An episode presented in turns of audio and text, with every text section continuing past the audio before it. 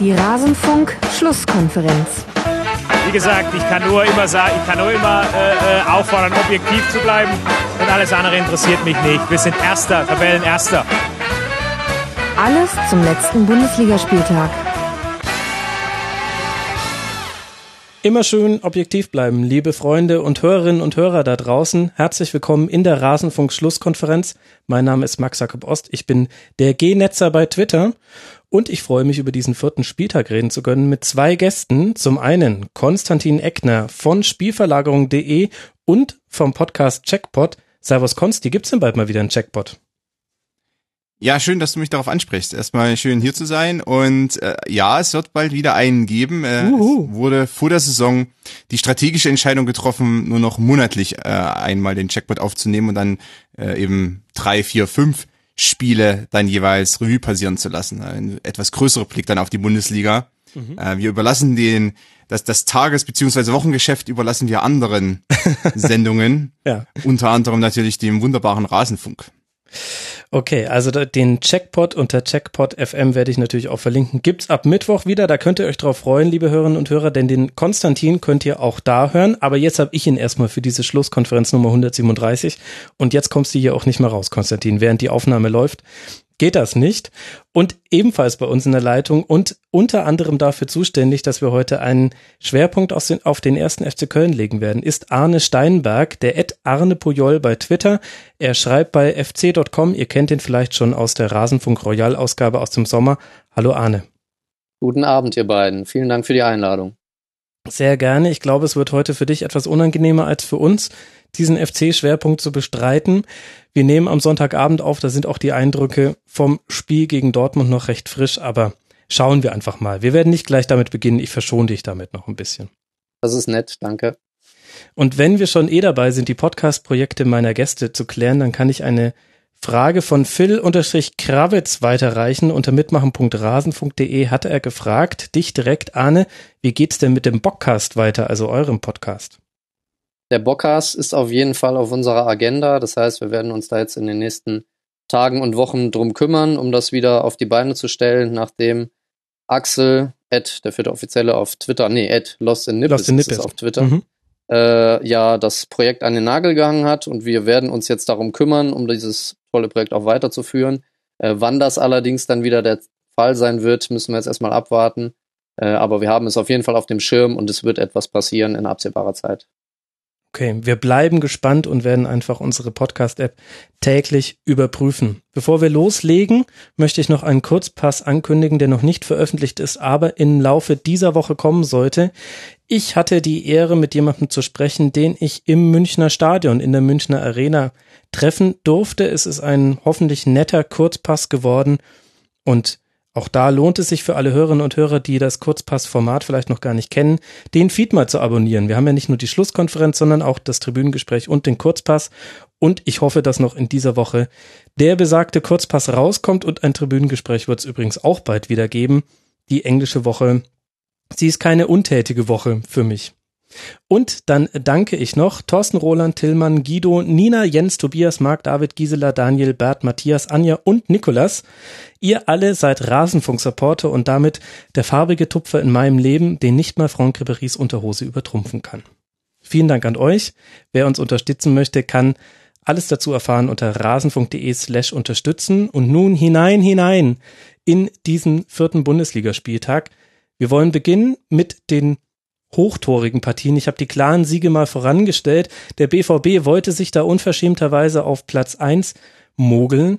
Aber dann müssen wir ja direkt mit dem Schwerpunkt anfangen. Das machen wir nicht. Wir reden jetzt erstmal über die beiden 4 zu 0 Spiele und das erste davon, Konstantin, gab es in Leverkusen. Ein 4 zu 0 gegen den SC Freiburg. Leverkusen hebelt das 4-4-2 von Freiburg meiner Meinung nach sehr einfach aus. Deckt sich das mit deinen Beobachtungen? In der Tat, ja. Das war äh, wenn man gerade nochmal zurückblickt auf das Spiel der Freiburger äh, in der Woche zuvor, wo sie zu Hause ja ein 0 zu 0 gegen äh, Dortmund erarbeitet haben, zum großen Teil eben mit einem sehr äh, tiefstehenden System. Äh, ich glaube, weniger als 20 Prozent Ballbesitz. Ähm, die Dortmunder standen fast, also die Durchschnittsposition zeigten, dass die Dortmunder eigentlich mit der kompletten Mannschaft bis auf Birki und Sokrates in der Freiburger, Freiburger Hälfte standen. Äh, und jetzt der Auftritt gegen Leverkusen war dann etwas forscher von Seiten Freiburgs, aber immer noch sehr passiv. Ähm, eben auch mit einem 4-4-2, keine Fünferkette. Äh, man hat sich dann gerade in der Rückwärtsbewegung sehr schnell zusammengezogen und war dadurch dann immer verwundbar bei Seitenverlagerungen beziehungsweise Verlagerungen ähm, aus der Mitte auf die Flügel. Und das war ja dann auch bei mehreren Toren der Fall, dass äh, dann die Freiburger eben nicht so schnell zum Flügel verschieben konnten und die Reingaben dann brandgefährlich waren. Äh, und klar, es lief auch für Leverkusen im Gegensatz zu Dortmund. Man erzielt ein relativ frühes Tor und kann dann den Gegner etwas besser kommen lassen, beziehungsweise die Freiburger konnten sich da nicht komplett so verbarrikadieren, wie sie es vielleicht gegen Dortmund gemacht haben, auch dann gerade noch nach dem Platzverweis. Das hat hier eine Rolle gespielt. Äh, interessanterweise, während das Spiel lief in der Anfangsphase, ähm, wurde es ja schnell deutlich. Also Lars Bender hat als Rechtsverteidiger gespielt, mhm. ähm, im Mittelfeld Chor und Aranguiz. Chor ist jetzt kein sagen wir mal, proaktiver Spielmacher. Ähm, einer, dem kann man schon einbinden im Spielaufbau, aber nicht unbedingt einer, der das Spiel an sich reißt. Aranguiz ist eher einer. Mhm. Aranguiz wurde aber äh, vielfach von den beiden Pressingspitzen Niederlechner und Kleindienst, äh, also die beiden Pressingspitzen der Freiburger aus dem Spiel genommen, also sehr eng gedeckt. Und ich hatte immer nur darauf gewartet, dass er irgendwann mal die Chance bekommt, vielleicht äh, mal ein bisschen Freiraum zu haben und dann einen Pass anzubringen. Und genau das war ja auch dann vor dem Volland-Tor zum 1-0 der Fall. Also er wurde angespielt, Kleindienst und Niederlechner waren nicht eng genug bei ihm, er konnte sich sofort drehen, durchstecken auf Volland, der dreht sich wiederum sehr gut, auch äh, gute Bewegung in den freien Raum, Fernschuss 1-0 Tor das äh, hat natürlich dann auch so ein bisschen dazu geführt, dass die Leverkusener äh, auch eine, eine gewisse Erleichterung, glaube ich, äh, gespielt haben, denn sehr gut läuft es ja bei denen äh, nicht, also ganz im Gegenteil. Ähm, auch Heiko Herrlich als äh, Trainerperson ist mittlerweile wahrscheinlich schon sehr in Frage gestellt worden, denn äh, ich, die Statistik war ja ein bisschen saisonübergreifend. Ähm, er war ja schon mal Erstligatrainer ähm, ne, Profitrainer, ähm, also im oberen Bereich und hat damals auch kein Spiel gewonnen mit Bochum und jetzt mit Leverkusen auch noch kein Spiel gewonnen. Ähm, klar, die Entscheidung, ihn zu holen, war ja auch nicht unumstritten insgesamt ähm, im Fußball Deutschland. Äh, dass jetzt den ersten Sieg gibt für Leverkusen und dass man sich so ein bisschen aus dieser Krise befreien kann, ist sicherlich wichtig für den Verein auch, äh, wenn man auch gleichzeitig bedenkt, dass es doch einen großen Aderlass im Sommer gab bis hin jetzt zum äh, kurz vor Transferschluss noch mit Kevin Campbell noch ein weiterer Spieler, äh, der den Verein verlassen hat. Es, es läuft aktuell nicht unbedingt in die Richtung, dass sich Leverkusen jetzt äh, als Top-5-Mannschaft etabliert, während man vielleicht vor einem Jahr noch gedacht hätte, dass Leverkusen ähm, um Platz zwei, drei, vier mitspielen kann. Es sieht im Moment ein bisschen anders aus und jetzt gibt's eher so Restabilisierungsmaßnahmen und da ist ein 4 zu 0 gegen eine, wie du schon angesprochen hast, nicht unbedingt ähm, kompetente Freiburger Mannschaft dann wenigstens ein kleiner Anfang. Ja, so ist das, wenn man dem Konstantin eine Frage stellt, dann bekommt man alle Themen äh, fertig verschnürt wieder zurückgelegt. Jetzt hast du alles, na, viel schon vorweggenommen, was ich eh noch ansprechen wollte. Arne, das ist ja so mit eine der Fragen, die man sich stellen kann. Sehr vereinfacht gesagt, war Leverkusen so stark oder Freiburg so schwach und das auch runtergebrochen auf die Leistung zum Beispiel von Kevin Volland. Großes Problem bei Leverkusen, wer soll die Tore da vorne drin erzielen? Alario ja immer noch nicht spielberechtigt. Wie ist denn deine Einschätzung jetzt nach diesen 90 plus x Minuten? Gut, ich muss dazu sagen, ich habe das Spiel äh, nur in der Zusammenfassung sehen können und war erstaunt, äh, wie Leverkusen das in den ersten 30 Minuten gespielt hat äh, und Freiburg da komplett überfordert war, gerade auch, weil Freiburg in der letzten Woche gegen Dortmund äh, ein defensiv sehr, sehr gutes Spiel gemacht hat und ich eigentlich davon ausgegangen bin, dass man nach einem solchen Spiel, äh, ja, gegen einen Gegner, der sicherlich auch spielstark ist, aber so ein bisschen schwächelt, ein bisschen, ja, proaktiver an die Sache rangeht und trotzdem versucht, die defensive Kompaktheit zu wahren. Das ist dann natürlich in den ersten 30 Minuten äh, komplett schief gegangen und dann war das Spiel ja eigentlich auch schon gelaufen. Aber grundsätzlich zu Leverkusen, äh, wenn ich hier die Startaufstellung vor Augen habe, dann muss man natürlich schon sagen, dass die Qualität dieser Spieler im Offensivbereich ähm, schon in der Bundesliga immer noch überdurchschnittlich ist. Und wenn es dann ein Trainer schafft, äh, diesen Spielern ähm, Abläufe zu vermitteln, um um eben den Ball irgendwie sinnvoll in den 16er zu bekommen, dann kann das auch funktionieren. Wie weit jetzt Heiko Herrlich damit tatsächlich ist, werden die nächsten Wochen natürlich zeigen, aber grundsätzlich glaube ich, dass Leverkusen äh, gerade was die Offensive angeht, in der Bundesliga äh, sich nicht verstecken braucht. Und das haben sie dann heute das erste Mal in dieser Saison allerdings erst unter Beweis gestellt. Mhm. Dann immerhin gleich mit vier Toren. Konstantin, dass du da du es über 90 Minuten gesehen hast, lass uns noch ganz kurz über ein paar Personalien sprechen.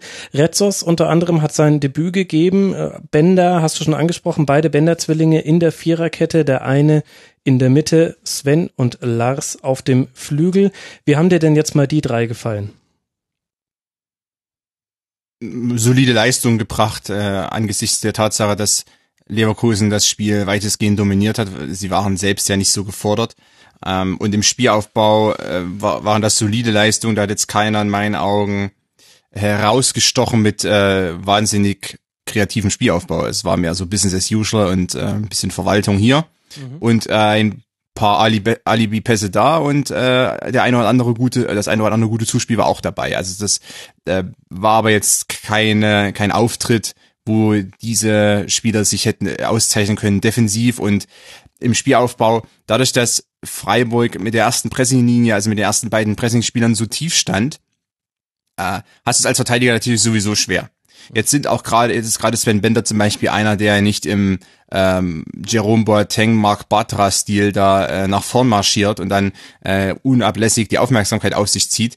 Das macht er ja nicht. Das ist ja auch nicht sein Spiel. Ähm, deshalb braucht man das auch dann äh, gegen Freiburg nicht zu erwarten.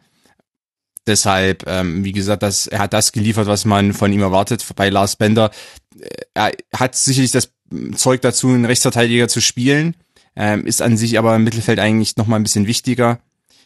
Ja, wobei ich finde, jetzt im Spiel gegen Freiburg hat er im Mittelfeld nicht gefehlt. Also Chor hat eine gute Partie gemacht, Chor auch relativ häufig auf der Achterposition zu finden, was ich so gar nicht erwartet hätte. Und Charles Aranguiz überragendes Spiel gemacht. Ein Tor, zwei Torschüsse, zwei Assists gegeben, 84 Prozent Passquote in der gegnerischen Hälfte, die meisten abgefangenen Bälle seines Teams, die meisten Kilometer gemacht. Ich fand, Aranguiz und Chor waren eine so starke Doppelsechs, dass ich sag, ja, im Vergleich mit dem, was Leverkusen da sonst auf der Rechtsverteidigerposition hat, da kann man dann schon Lars Bender mal hoch und runter laufen lassen. Der hat ja auch Terrazino und Günther ganz schön gut beschäftigt.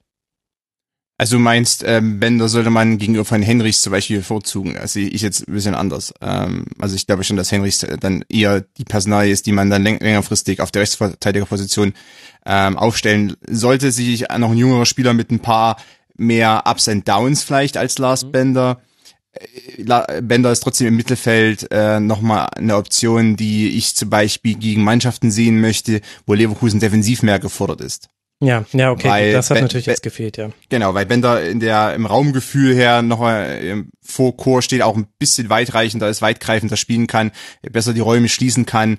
Und das ist dann, wenn Leverkusen ähm, defensiv mehr gefordert ist, vielleicht auch mehr übers Pressing kommen muss, weil sich das ja in den letzten Monaten auch ein bisschen zurückentwickelt hat. Aber wenn das der Fall ist, und das war jetzt gegen eine Mannschaft wie Freiburg eben nicht der Fall, aber das wird in anderen Partien dann schon wieder eine Anforderung für Leverkusen sein, dann sehe ich schon Bender nochmal als ähm, wichtigen Spieler im zentralen Mittelfeld.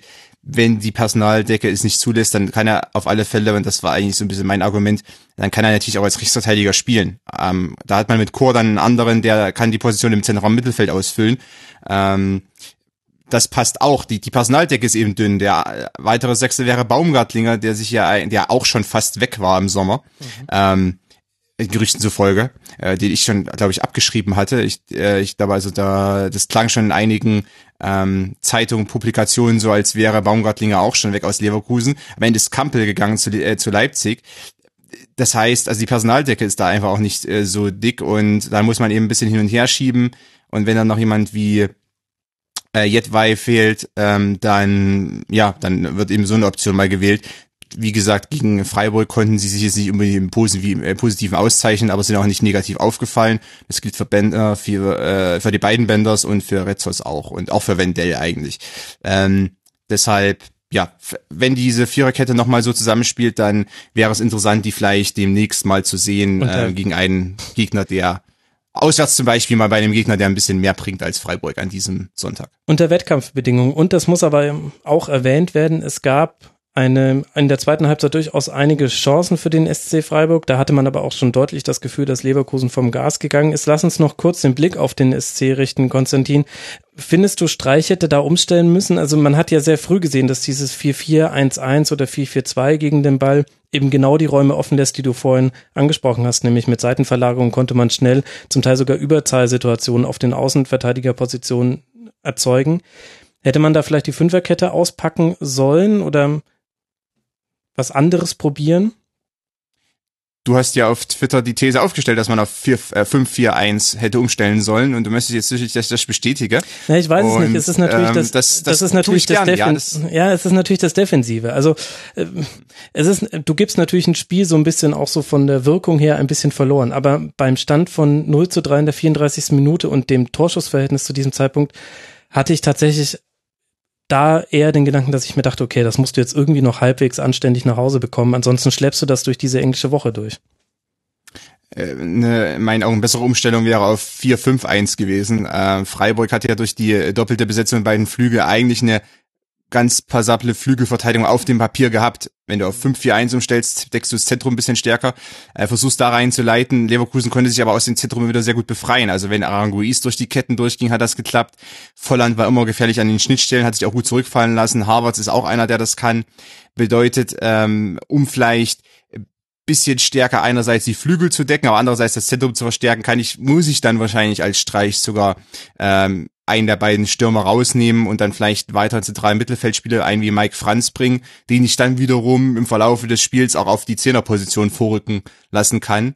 Äh, wäre eine Option gewesen, ähm, wurde von Streich dann nicht angewandt, ist natürlich auch so, dass das Spiel in der ersten Halbzeit ähm, eine ungute Dynamik entwickelt hat, denn die drei Tore sind innerhalb von 13 Minuten gefallen. Mhm. Und, Ungute äh, Dynamik ist da auch noch ein schöner Euphemismus. Mhm. Ja, genau. Ähm, das ist natürlich dann noch ein bisschen problematischer eigentlich. Das 1-0, gut, das kann fallen. Dann, dann gibt's das zweite Tor und das dritte kurz danach, dann gleich, da steht es nach 34 Minuten 3 zu 0 für Leverkusen. Ähm, dann, äh, sagen wir, defensive Umstellung zu, vorzunehmen, äh, lässt dann vielleicht Streich auch merkwürdig dastehen weil äh, was ist das denn für eine Reaktion vom Trainer? Also man liegt 3 zu 0 zurück und dann stellen wir jetzt mal defensiv um. Ähm, das wäre oder stellen auf eine defensivere Ausrichtung um. Das wäre vielleicht auch nicht das richtige Zeichen dann, ähm, weder nach außen noch äh, nach innen in, in die Mannschaft hinein. Ja, das heißt, man als Trainer Trainer dann immer in einer schlechten Situation, wenn, wenn die eigene Mannschaft gerade überrollt wird, ähm, weil offensiv wechseln, dann läuft man noch Gefahr, hier in Leverkusen 6-0 abgeschlachtet zu werden was auch Freiburg im Moment nicht gut tun würde. Deshalb, ähm, ja, ist, ist es gerade eben, weil diese Tore so kurz hintereinander gefallen sind und äh, innerhalb von wenigen Minuten ist es dann auch für Trainer, selbst ein wie Streich, der schon ähm, einer der begabtesten in der Bundesliga ist sehr problematisch dann direkt eine Lösung zu finden, wenn man wenn man dann vielleicht auch denkt, dass man dass sich die Mannschaft nach dem 1-0 oder 0 zu 1 dann stabilisieren könnte das ist ihm nicht geschehen. Ähm, die Tore kamen dann Schlag auf Schlag und sind auch immer aus Situationen gefallen oder zweimal zumindest aus Situationen gefallen, die man hätte besser verteidigen können eigentlich. Man hat es eben einfach nicht geschafft in dem Moment. Ähm, es war einfach nicht der Tag ja. Freiburgs. Also ich denke, auf den Nenner kann auch. man es recht einfach bringen. Wird sich jetzt natürlich die Frage stellen, wie trägt man das jetzt durch die englische Woche. Es folgt ein wichtiges Heimspiel gegen Hannover 96 und dann ein Auswärtsspiel bei Werder Bremen. Freiburg derzeit nur bei zwei Punkten und eins zu acht Toren. Da sollte jetzt dann etwas passieren in den nächsten beiden Spielen. Leverkusen äh, darf nach Berlin fahren. Da hat man noch gute Erinnerungen vom 34. Spieltag der letzten Saison dran und dann zu Hause gegen den HSV spielen. Da hat sich die Lage jetzt zumindest kurzfristig mal entspannt. Und das gilt auch für den FC Bayern. Arne, da gab es das zweite 4 zu 0. Die Bayern zerlegen Mainz 05, zeigen aber auch einige Schwächen in der Defensive, sind offensiv aber letztlich, denke ich, einfach nicht zu halten. Wie hast du die Bayern in dem Spiel gesehen? Woran lag es denn, dass es gar so deutlich war, dieses Spiel gegen Mainz? Ja, interessant, dass du davon sprichst, dass sich die Lage entspannt nach einer Woche, in der man ja eigentlich komplett zufrieden sein kann. Das ist immer, ist immer sehr interessant, wie unterschiedlich die Maßstäbe in der Bundesliga dann angelegt werden. Ja, das stimmt ähm, natürlich, ja. Natürlich äh, Auftakt des Oktoberfestes für die Bayern natürlich zu Hause immer äh, ein, ein Spieltag, in dem äh, so weitestgehend alle Spiele gewonnen werden. Ähm, und ich habe die Leistung sehr, sehr konzentriert wahrgenommen. Äh, und natürlich ist es so, dass der FC Bayern dann, äh, sobald sich eine gewisse Dynamik im Spiel entwickelt, irgendwann nicht mehr zu verteidigen ist, obwohl Mainz in der Anfangsphase, wenn ich mich äh, richtig erinnere, äh, schon so ein oder zwei Gelegenheiten hatte, mhm, ähm, relativ gegen Neue. Mhm. Genau, relativ ja gut in Abschlusspositionen zu kommen und dann ist natürlich die Frage, was wäre wenn, aber mit zunehmender Spielzeit äh, ja hatte René Adler dann wie so üblich für ihn in München dann relativ viel zu tun bekommen. Und trotzdem aber äh, gut gehalten, das muss man ja noch dazu sagen. Bei dieser furchtbaren Gegentorstatistik geht es, finde ich, fast ein bisschen unter. Adler hat eigentlich nie wirklich schlechte Spiele in München gemacht. Ja, das stimmt. Und dass dann für Mainz ab einem gewissen Zeitpunkt nicht mehr viel zu holen ist in München, ist auch, denke ich, ähm, normal. Äh, ich glaube, dazu sind die Bayern trotz aller, äh, trotz allem Gerede rund, rund um eine mögliche Krise immer noch äh, zu solide und zu stabil. Ähm, Gerade gegen eine Bundesligamannschaft wie Mainz, die ich jetzt äh, für diese Saison schon ein bisschen kritischer sehe als noch im letzten Jahr. Und wenn man das vergleicht jetzt mit dem Auftritt von, äh, von ähm, Freiburg in Leverkusen, dann ist es natürlich auch die Frage, ob dann ein 5-4-1, wie Mainz das jetzt gespielt hat, auch die richtige Wahl ist. Denn äh, das wird dann nachher auch nochmal kommen, wenn wir über den FC sprechen, ist natürlich immer die Frage, äh, wie man dann letztendlich die Endverteidigung angeht. Und da ist es mir bei Mainz in manchen Szenen dann aufgefallen, dass man sehr, sehr tief zurückgefallen ist, bis in den eigenen 16er hinein und dann quasi äh, alles möglich war. Also man hat es wirklich nicht geschafft, ähm, die sichere Linie einzuhalten und irgendwie die Münchner dann daran zu hindern, irgendwie mit Tempo in den Strafraum zu kommen. Und das sind Probleme, die viele Mannschaften haben, die sehr kompakt ähm, verteidigen wollen. Und das ist dann eben der Unterschied zwischen einer Leistung, bei der man eben 0 zu 4 verliert und einer Leistung, äh, bei der man eventuell auch mal was mitnehmen kann. Und da sind mir bei Mainz ein paar Szenen aufgefallen, in denen das eventuell ein bisschen besser hätte verteidigt werden können. Äh, aber nichtsdestotrotz, ähm, die Bayern kommen langsam wieder rein und ich glaube, dass wir äh, mit zunehmendem, ja, mit zunehmender Zeit in dieser Saison auch merken werden, dass jeg jegliches Gerede rund, rund um eine mögliche Krise irgendwie fehl vom Platz, fehl am Platz ist, weil ich immer noch glaube, dass Ancelotti der richtige Trainer ist in diesem Moment. Gut, das wollen wir jetzt nicht gleich wieder weiter ähm, ausbreiten. Das wurde schon genug gemacht und mir sind Trainerdiskussionen am vierten Spieltag, zumindest jetzt in dieser Konstellation, ein bisschen zu wild. Ja, Konstantin Mainz hat, das hat Anne ja gerade schon angesprochen, so eine Mischform gewählt im Spiel gegen den Ball. Es gab Phasen, in denen man sehr tief stand in der Fünferkette und dann so ein 5-4-1, würde ich sagen, auch ohne, ohne irgendein aggressives Anlaufen.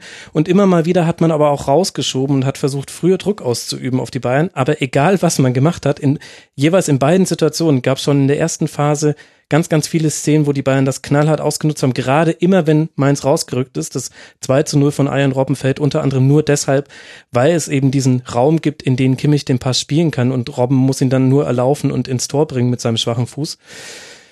Irgendwie sind beide Pläne nicht so ganz aufgegangen, oder? Ja, wobei es schon Ansätze gab im hohen Pressing, die äh, situativ zumindest vielversprechend aussahen ähm, problematisch sind dann gegen die Bayern, dass die Manuel Neuer einbinden können und dann wiederum eine Überzahlsituation schaffen. Eine automatische. Und das äh, hat Mainz auch äh, hin und wieder dann schmerzlich zu spüren bekommen. Denn äh, sie haben ja wirklich die Bayern versucht, am Strafraum, also so an den kurzen Seiten des Strafraums zu pressen. Mhm. Dann wiederum äh, konnte Neuer angespielt werden, der sofort den Ball weiterleitet. Äh, das ist ein zusätzlicher Spieler, den man nicht noch anlaufen kann, weil man ja normalerweise da irgendwie dann Mann gegen Mann steht oder beziehungsweise äh, maximal mit zehn Feldspielern unterwegs ist und die Bayern haben dann elf. Äh, das ist was, was ähm, ein Verein oder eine Mannschaft, die eben so einen Torhüter hat, dann nochmal als Vorteil mitbringt. Klar, Hummels und Boateng, Kimmich, äh Thiago, das sind auch alles äh, so klasse Techniker, die sich dann oftmals befreien können. Aber es gab auch Anfang in den ersten 10, 15 Minuten zum Beispiel mal einen Fehlpass von Thiago am eigenen Strafraum. Ähm, das heißt, äh, es ist nicht so gewesen, dass das Pressing ganz ohne Wirkung blieb. Aber da fällt dann das 0-1 gegen Mainz. Ähm, dann kriegt man, wie du schon angesprochen hast, dieses zweite Gegentor nach einer Pressing-Situation, wo man hoch rausdrückt und aber dann zum Flügel nicht kompakt genug äh, schnell oder schnell genug zuschieben kann. Mhm. Ähm, und dann geht der Ball ja da durch das äh, hinter oder da hinterfragt man dann selber vielleicht auch die Strategie. Ähm, und dann ist man auswärts in der Allianz Arena während des Oktoberfests. Das ist sowieso nie gut. Nee, das macht ja. nicht besonders viel Spaß für die Gegner. Arjen Robben hat nach dem Spiel gesagt, dass es wichtig gewesen sei, dass Müller auf der 10 gespielt hätte. Was meinst du denn, Konstantin, was er damit gemeint hat? Meint er damit grundsätzlich die Rolle von Müller? Oder geht es ihm eher darum, dass er damit meinte, es hat eine Mannschaft auf dem Platz gestanden, die aufeinander abgestimmt ist und die das Bayern-System so schon verinnerlicht hat? Keine Neuzugänge. Also ich weiß nicht, ob er damit darauf abstellen wollte, dass es unbedingt Müller sei oder dass jetzt äh, keine Neuzugänge auf dem Platz standen. Ähm, ich kann mir gut vorstellen, dass es wichtig war, dass ein Zehner jetzt auch, also die Zehnerposition auch wirklich ausgefüllt hat, äh, wobei Müller sich da ja auch noch ein bisschen mehr so als Zehnerhalber verhalten hat, also so als hängende Spitze zum Teil, ähm, hat, hat die Position natürlich nicht so interpretiert, wie jetzt zum Beispiel Thiago das getan hätte. Äh, andererseits hat er im Gegensatz zu Rames äh, eben auch nicht ständig den Flügel gesucht und wenn er zum Flügel gezogen hat, dann äh, rochierte er immer mit äh, Robben, der dann ins Zentrum gehen konnte. Vielleicht war auch das auch was, was Robben gefallen hat, dass er immer mal auf der Zehnerposition spielen durfte, wenn Müller auf die, also da Müller mit ihm gewechselt hat. Das ja, weiß ich nicht. Könnte ich mir schon vorstellen. Also ich finde dieses Dreieck, sein, Kimmich, Robben, Müller, die haben sehr oft die Positionen vertauscht, ohne sich aber auf den Füßen zu stehen. Das heißt, wenn die in einem ähnlichen Raum standen, dann immer als Passoption und nicht, weil es irgendwie ein zufälliger Laufweg war. Das hat schon recht gut funktioniert. Ja, ja, auf alle Fälle. Ähm, das hat auch, ich glaube, nochmal so ein bisschen Auswirkungen einfach darauf aus den letzten Spielen gezeigt, denn da gab es hin und wieder Situationen, wo die Bayern eben offensiv ungefährlicher waren, weil diese Zehnerposition, beziehungsweise gehen wir von der Position weg, weil der Zehnerraum nicht besetzt war, weil Lewandowski als Spitze vorn stand, weil die Flügelspieler schnell aufgerückt sind, oftmals auch äh, Coman und Müller dann als Flügelspieler. Robben hat ja auch nicht immer gespielt jetzt zuletzt, also zumindest nicht aus der Startelf heraus. Ähm, das gab ja immer wieder Probleme, dadurch, dass die vorderen Angreifer der Bahn zu hoch standen und die Sechser zu tief und dann ein Loch klaffte. Ähm, wenn aber der Raum besetzt wird, dann einerseits äh, kann dann in den Raum hineingespielt werden, andererseits entsteht ja auch so ein äh, Taktik psychologischer Aspekt, das ganz einfach äh, es optisch so aussieht, als würde mehr Verbindung auf dem Platz geben. Das heißt, äh, zwei Sechser zu einem Zehner hin, zu einem Flügelspieler, zu einem Rechtsverteidiger, zu einem Stürmer. Das heißt, auch äh, für den Ballführenden gibt's dann mehr Optionen verteilt übers Feld, als wenn die Sechser ein bisschen zu geballt im Zentrum stehen und sich da fast auf, den, äh, auf die Füße trampeln. Ähm, also so gesehen äh, war es von Angelotti eigentlich auch eine konsequente Maßnahme, die er aus den letzten Spielen heraus äh, Schlussfolgern musste. Ähm, und eben da Müller zu wählen anstatt Rames hatte wahrscheinlich auch damit zu tun, vielleicht auch mit äh, Belastungssteuerungs, ähm, Belastungssteuerung womöglich, aber andererseits eben auch vielleicht, weil Rames dann doch eher zum Flügel wieder zieht. Also ich glaube, dass die Zehnerposition dem eben auch nicht ganz so liegt. Der kommt eher entweder als Schattenstürmer daher oder eben als Flügelstürmer. Äh, weniger auf diese klassische Zehnerposition, die Müller jetzt auch nicht so hundertprozentig liegt, aber er hat sie cleverer interpretiert, was ja Müllers Stärke ist. Ähm, ganz gut Fußball spielen, taktisch ultra clever. Sehr schön zusammengefasst. Ja, Arne, ich weiß gar nicht, wen man so richtig rausheben soll bei den Bayern. Na, na doch, eigentlich weiß ich schon. Ich finde, eine überragt alle, sogar einen sehr guten Lewandowski, einen guten Coman, einen ganz guten äh, Thomas Müller. Ich finde, Josua Kimmich hat unfassbar stark gespielt, hatte die meisten Ballaktionen, hat acht Torschüsse aufgelegt, äh, drei Assists gegeben und ich würde sogar vier geben, denn äh, der Pass äh, auf Müller, der dann querlegt auf Lewandowski, der kam auch von Kimmich, also es war der Pass vor dem Assist die meisten Balleroberungen aller Spieler auf dem Feld, keinen seiner Zweikämpfe verloren. Also unglaublich starkes Spiel von ihm. Auf jeden Fall. Also ich glaube, insgesamt ist äh, Josua Kimmich einer der interessantesten Spieler momentan äh, in Deutschland, in der Bundesliga. Und es ist immer die Frage, äh, wie man es schafft, als Rechtsverteidiger, was er gestern gespielt hat, äh, das Spiel der eigenen Mannschaft zu beeinflussen. Klar, es hilft, wenn die, wenn die Mannschaft äh, auf Ballbesitz geht und äh, sehr, sehr lange Ballstaffetten hat, aber trotzdem ist es dann immer noch erstaunlich, dass ein Spieler von dieser Position aus äh, so einen großen Einfluss auf das Spiel nehmen kann und das beherrscht er wirklich sehr, sehr gut. Äh, und bei ihm kommt eben noch hinzu, dass er das auch auf anderen Positionen noch machen könnte. Ähm, ich glaube, da wird sich langfristig äh, tatsächlich dann ein ähm, Rechtsverteidiger entwickeln, der erstmal internationale Klasse hat äh, und dann vielleicht sogar langfristig an der Weltklasse anknüpf, äh, anklopfen kann. Ähm, es ist aus eigener Erfahrung schwierig, äh, weil ich auch Rechtsverteidiger spiele, ähm, das richtige Maß zu finden aus, aus Offensive und Defensive. Und bei Josa Kimmich ist es so, jedes Mal, wenn ich ihn sehe, äh, fällt mir auf, wie leicht ihm alles fällt und wie leicht es ihm auch mal fällt, so einen Ball dann wirklich äh, den Korridor runterzuspielen äh, wie auf Robben vor dem einen Tor, was ihr eben auch schon angesprochen hattet. Äh, das ist wirklich erstaunlich und finde ich sehr beeindruckend, ist aber, glaube ich, in der Berichterstattung in der Medienlandschaft ähm, ein bisschen zu kurz gekommen in letzter Zeit, dass er wirklich so eine starke Rolle spielt bei den Bayern. Also in dem Spiel schwierig zu übersehen. Auch Lewandowski wahnsinnig stark, hat jetzt in seinem 100. 100. Bundesligaspiel für den FC Bayern das 82. Tor gemacht. Saisontreffer 4 und 5.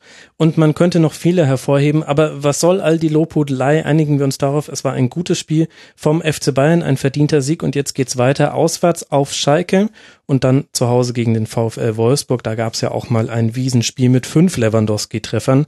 Da wird sich der ein oder andere noch und die ein oder andere dran erinnern. Mainz 05 jetzt mit zwei Heimspielen gegen Hoffenheim und Hertha BSC. Es ist an der Zeit gekommen, Arne, jetzt schon müssen wir über Dortmund gegen Köln sprechen, denn ich wollte ja die deutlichen Siege voranstellen in dieser Schlusskonferenz. Die Fakten zum Spiel, ein 5 zu 0 für den BVB. Und ich würde sagen, sollen wir mit dem Spiel beginnen? Das darfst du jetzt wählen, Arne. Sollen wir mit dem Spiel beginnen oder sollen wir mit London beginnen?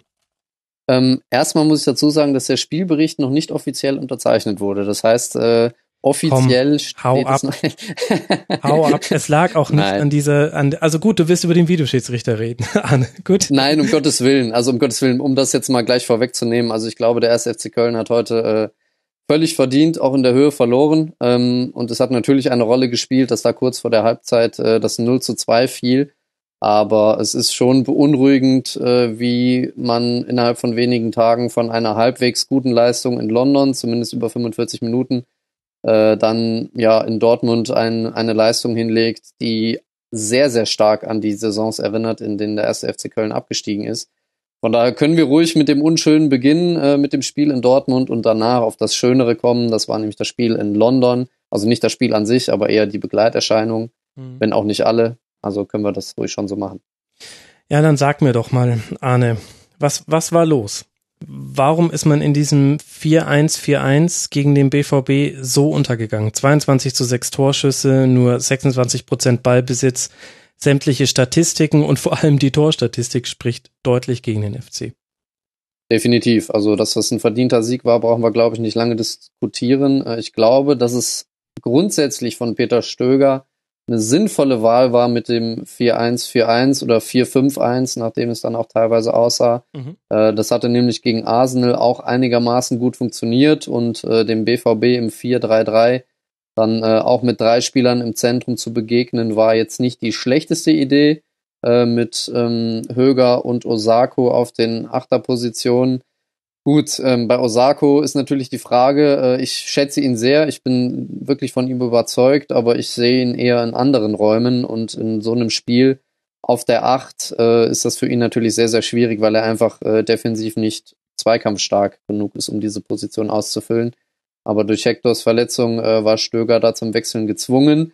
Und äh, das Ganze ging dann natürlich auch so lange gut, bis das 1 zu 0 fiel. Das Blöde war dabei, das ist schon nach 110 Sekunden der Fall gewesen. Von daher ähm, kann man danach schon äh, quasi ja sich neu sortieren und neu überlegen, wie man denn jetzt irgendwie etwas Zählbares mitnehmen möchte. Das hat dann relativ gut ausgesehen nach dem 0-1. Also da gab es auch Phasen, in denen der FC durchaus offensiv äh, aktiv war äh, mit drei oder vier Spielern. Ähm, das war es dann aber auch schon. Also ich glaube, insgesamt hat äh, Cordoba äh, ganz vorne sehr, sehr wenig Unterstützung bekommen, wie auch schon in Phasen äh, im Arsenal-Spiel.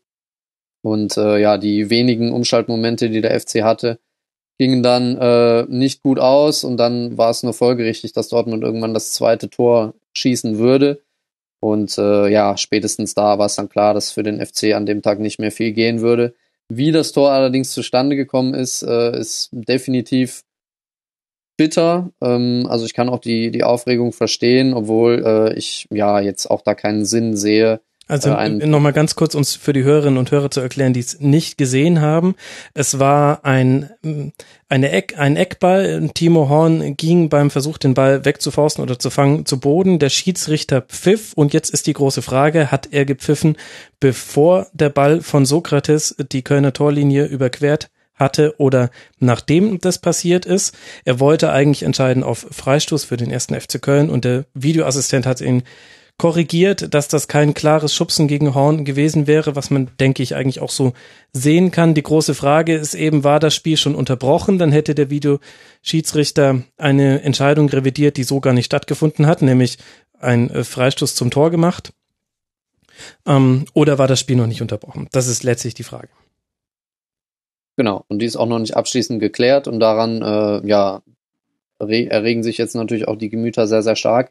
Äh, es ist natürlich so, dass der SFC Köln bzw. Geschäftsführer Jörg Schmatke nach dem Spiel gesagt hat, dass man jetzt Protest einlegen würde gegen die Wertung dieses Spiels. Und ähm, da muss ich dann auch aus neutraler Perspektive sagen, äh, sollte man das Endergebnis vielleicht nicht ganz so stark betrachten, weil ein 0 zu 2 direkt vor der Pause natürlich schon einen sehr, sehr großen Einfluss hat auf das Spiel.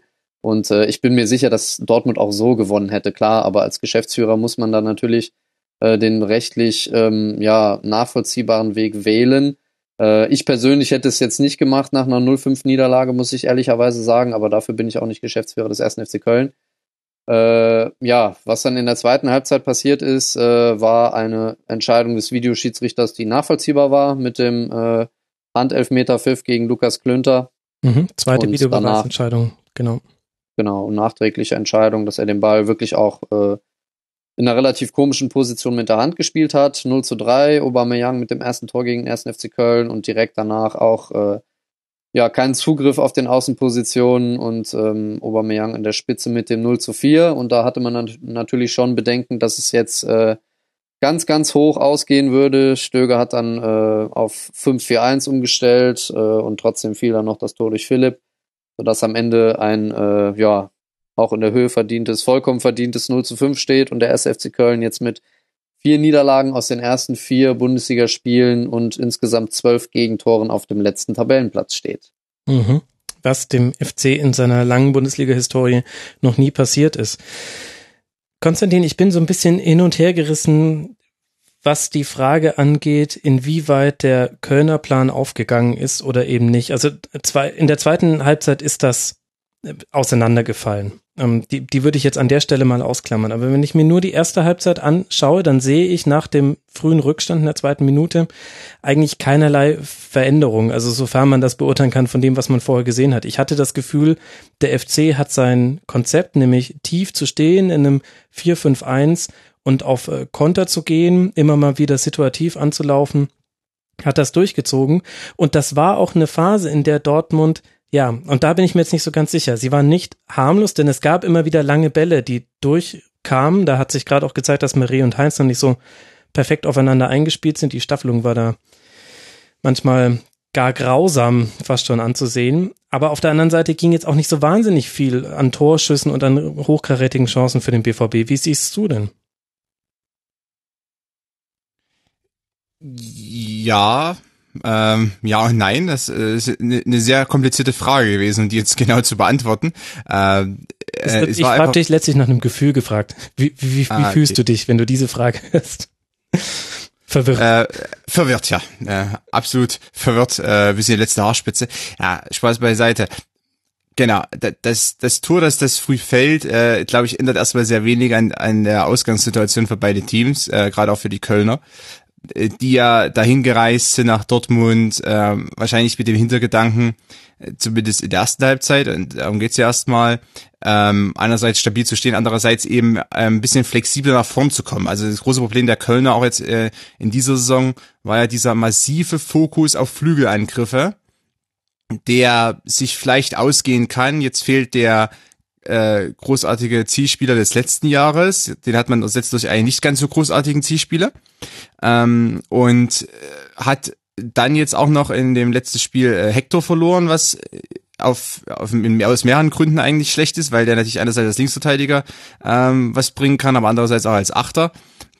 Das heißt, ähm, es läuft ja sowieso nicht ganz so für Köln. Und ich glaube, ähm, auch gerade die Rainer von Osako auf der Achterposition sprach so ein bisschen dafür, äh, dass man wahrscheinlich versucht hat, flexibler durch die Mitte zu kommen. Das heißt, mit dem pendelnden Spieler äh, vor Lehmann und neben Höger, wiederum Höger einer, der, der dann Räume zulaufen kann. Also dass vielleicht der Versuch zumindest gedanklich strategisch da war, ähm, ein bisschen mehr zu machen als sonst. Äh, hat sich jetzt nicht ganz so ergeben, aber die Kölner wirkten jetzt auch nicht äh, komplett ähm, overpowered äh, in der ersten Halbzeit, beziehungsweise sowieso in dieser ersten halben Stunde. Ähm, war aber auch Dortmund, äh, muss man ja auch wiederum dazu sagen, äh, im Aufbau nicht so stabil im Moment ist. Ähm, und andererseits auch defensiv, gerade wenn sie sich da hinten reindrängen lassen und vielleicht mal ein bisschen tief stehen, auch nicht so sattelfest wirkt, weil die Abstimmung zwischen den einzelnen Spielern der Endverteidigung nicht, noch, noch nicht da ist. Ähm, und wenn sie höher stehen, da haben sie eigentlich nur das Problem, dass sie mit einer massiv hohen Viererkette oder mit einer massiv hohen Abseitslinie spielen. Ähm, das war jetzt nicht so ein großer Faktor gegen Köln, aber diese noch nicht ganz so abgestimmte Endverteidigung, das hat dazu geführt, dass sie hier und da nicht zu hundertprozentig sattelfest aussahen, wenn die Kölner nach vorn kamen. Ähm, aber so richtig große Gefahr äh, für den BVB war am Ende trotzdem nicht gegeben. Und äh, das liegt einfach daran, dass äh, die Kölner ja weder im Flügelspiel noch in der noch im Zentrums ähm, oder noch bei Zentrumsangriffen da wirklich im Moment ähm, in der Lage sind, äh, Gefahr auszustrahlen. Also da, darüber darf auch irgendwie ein Tor gegen äh, gegen Arsenal oder solche Dinge, das das darf natürlich nicht darüber wegtäuschen. Also äh, eigentlich, wenn man die Analyse betreibt, dann ist Köln offensiv im Moment äh, äußerst ungefährlich. Anne, ist das auch das eigentliche Problem oder, na gut, bei zwölf Gegentoren irgendwie brennt's ja an, an allen Ecken und Enden. Wenn wir jetzt mal den Fokus etwas erweitern und jetzt uns die Bundesligaspieler mal im Gesamtpaket angucken. Wir haben eine Auftaktniederlage bei Gladbach, wo vielleicht mehr drin war. Dann haben wir dieses denkwürdige Freitagabendspiel gegen den HSV mit äh, 15-minütiger Unterbrechung, äh, Videobeweis, äh, Regen. Da war ziemlich viel mit dabei. Ging verloren 1 zu 3. Dann haben wir das Auswärtsspiel bei Augsburg mit 0 zu 3 und jetzt eben dieses 0 zu 5. Wenn wir uns jetzt mal die, die Bundesligaspiele anschauen, wo würdest du sagen, liegen die größten Problemfelder? Und sag jetzt bitte nicht überall. Natürlich ist es so, dass ähm, es von Anfang an auch bekannt war, dass aus diesen ersten vier Spielen äh, drei Auswärtsspiele dabei sind, die jetzt nicht unbedingt ganz so einfach waren. Also man hatte schon irgendwie so eine leise Vorahnung, dass es eventuell schon nach den ersten Spielen kritisch sein könnte. So kritisch hat jetzt natürlich keiner erwartet, aber äh, es war schon allen bewusst, dass der Saisonstart für den SNFC Köln durchaus schwierig sein konnte. Ähm, das erste Spiel gegen Mönchengladbach war sicherlich äh, unglücklich in der Entstehung der Niederlage. Also ich glaube, da hat der SCFC Köln phasenweise ein ordentliches Spiel abgeliefert und auch hm, John Cordoba, der ja danach äh, in den Wochen relativ kritisch auch betrachtet wurde, äh, in relativ guten Abschlusssituationen, in denen er leider kein Tor erzielt. Also das war eigentlich so, dass man sagt, okay, das war eine vernünftige Leistung, unglückliche Niederlage, weiter geht's. Ähm, dann kam das Spiel gegen den HSV, äh, in dem man sehr, sehr gut angefangen hat in den ersten 20, 25 Minuten. Das Spiel kontrolliert hat, äh, sich sehr, sehr viele Abschlusssituationen erarbeitet hat und dann äh, ja so eine altbekannte Schwäche quasi dafür sorgt, dass man das Spiel verliert. Und das war äh, das Verteidigen von zweiten Bällen nach Standardsituationen. Äh, da fielen dann die beiden Tore, es stand 0 zu 2 zur Pause und ähm, ja, dann war das natürlich auch eine schwere Aufgabe gegen den HSV, der das dann auch gut gemacht hat. Dann fiel noch das 1 zu 2 in der Nachspielzeit, 1 zu 3 und so weiter, Spiel vorbei. Äh, das heißt, man hatte eigentlich zwei Spiele gemacht, zwei Niederlagen, aber phasenweise sah es gar nicht so schlecht aus. Und dann kam das Spiel gegen Augsburg, und äh, natürlich ist es dann so, in einer verunsicherten Mannschaft, die mit zwei Niederlagen gestartet ist, die überdies auch noch den absolut wichtigsten Spieler der vergangenen Saison verloren hat mit Anthony Modest, äh, dass man da gemerkt hat, okay, die Mannschaft wackelt, die Mannschaft schwimmt und dann hat es auch für den FC Augsburg an dem Tag äh, gereicht, 3 zu 0 ge äh, zu gewinnen. Und äh, ja, das war dann natürlich schon äh, ein schwieriger Start mit drei Niederlagen im Gepäck zu Arsenal zu reisen, die ja jetzt selber nicht ähm, in einer äh, glänzenden Ausgangslage waren. Und auch da hat man schon gemerkt, dass der FC äh, momentan erhebliche Schwierigkeiten hat, äh, obwohl ich jetzt die erste Halbzeit dort auch wieder ganz vernünftig gesehen habe. Aber ähm, dann ist auch aufgetreten, dass die Unterstützung im Offensivspiel äh, im Umschaltmoment komplett fehlt, dass wenig Mut vorherrscht, irgendwie da nachzurücken und Cordoba zu unterstützen. Und äh, ähnliches hat sich ja dann heute auch gezeigt. Also es ist wirklich so, dass beim FC momentan die Balance aus Defensive und Offensive gar nicht stimmt und selbst das, was man normalerweise als Stöger typisch annehmen würde, die ordentliche Defensivarbeit funktioniert momentan nicht und dann wird es natürlich schwer, Spiele zu gewinnen. Ja, das hat man jetzt nicht nur im Spiel gegen Dortmund gesehen, sondern auch gegen Augsburg. Die Art und Weise, wie da die Tore gefallen sind, war da, glaube ich, vor allem das Thema. Wenn wir uns angucken, wie andere Mannschaften sich in solchen Phasen verhalten haben, dann ist ja die wichtige Devise immer erstmal hinten die Schotten dicht. Fängst du kein Tor, dann hast du schon mal einen Punkt. Stelle ich mir die Frage, wie wäre das dann zu, denn zu erreichen, Arne? Glaubst du, eine Fünferkette wäre da eine Lösung, so wie wir es jetzt nur in ganz kleinen Teilen dieses Spiels gesehen haben, da haben wir auch, aber auch eine höhere Hörerfrage zu bekommen, ob das nicht jetzt wieder häufiger eine Option sein müsste.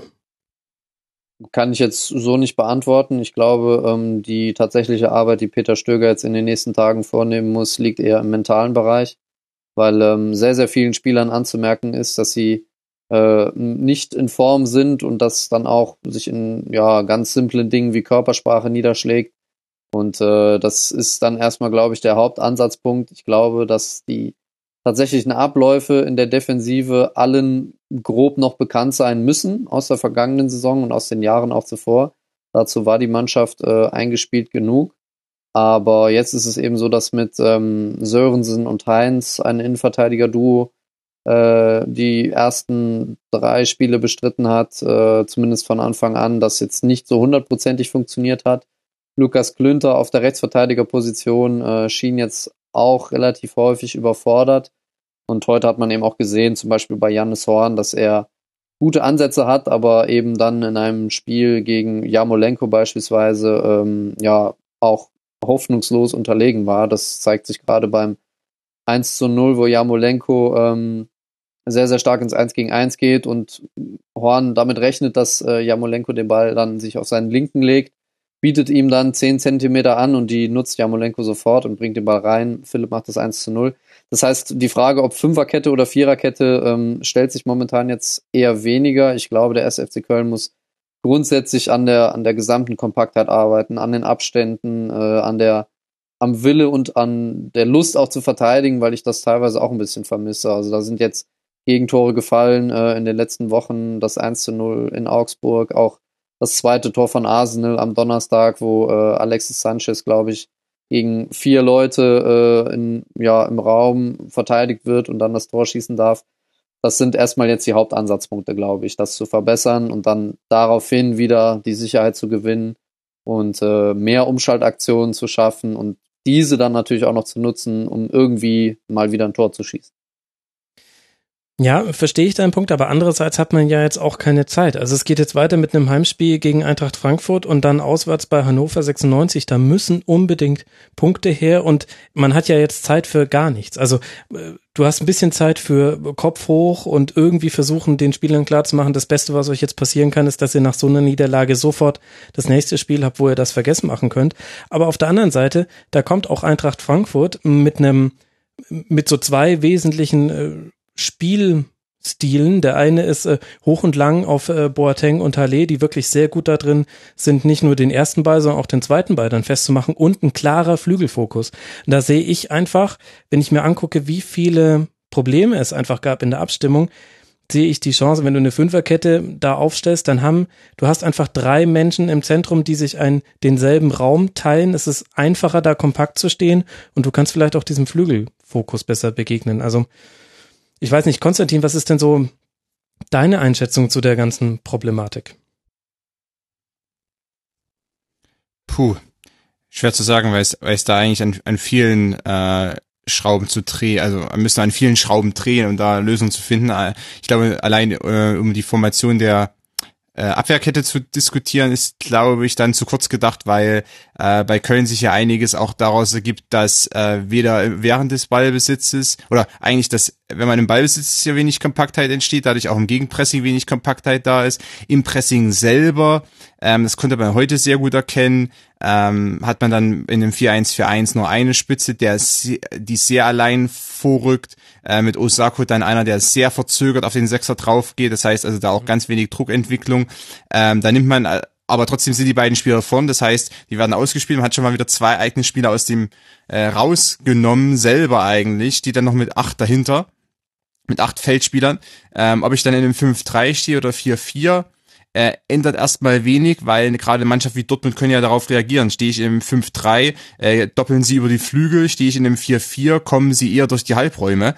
Ähm, also gerade eben so Top-Teams wie Dortmund, meinetwegen auch Arsenal, ähm, auch andere Mannschaften der Bundesliga, gegen die Köln Probleme haben wird der aktuellen Verfassung, äh, werden dann darauf reagieren können, wenn ich eben auch so ein bisschen halbgar ins Pressing reingehe zum Beispiel.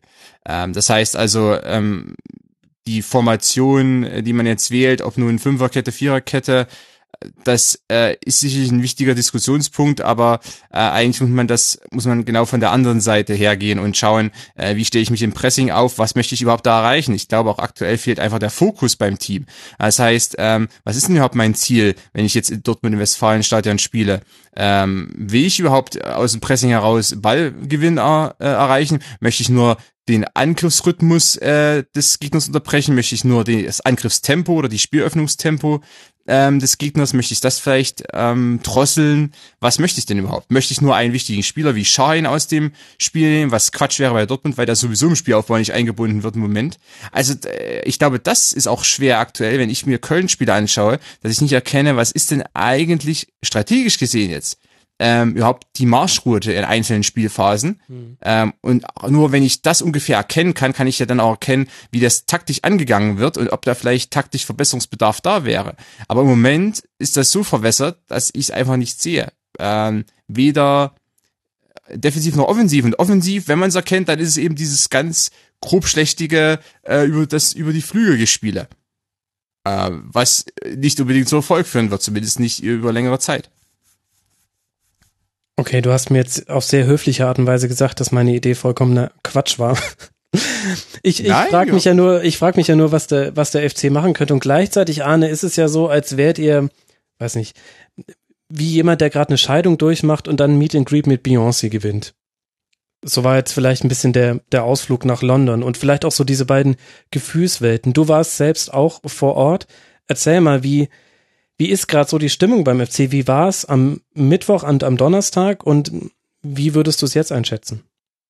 Ja, grundsätzlich dazu, also es, es, kann natürlich auch nur beim ersten FC Köln so sein, dass man es in einer Woche schafft, von äh, himmelhoch jauchzend äh, zu, zu Tode betrübt, betrübt zu kommen.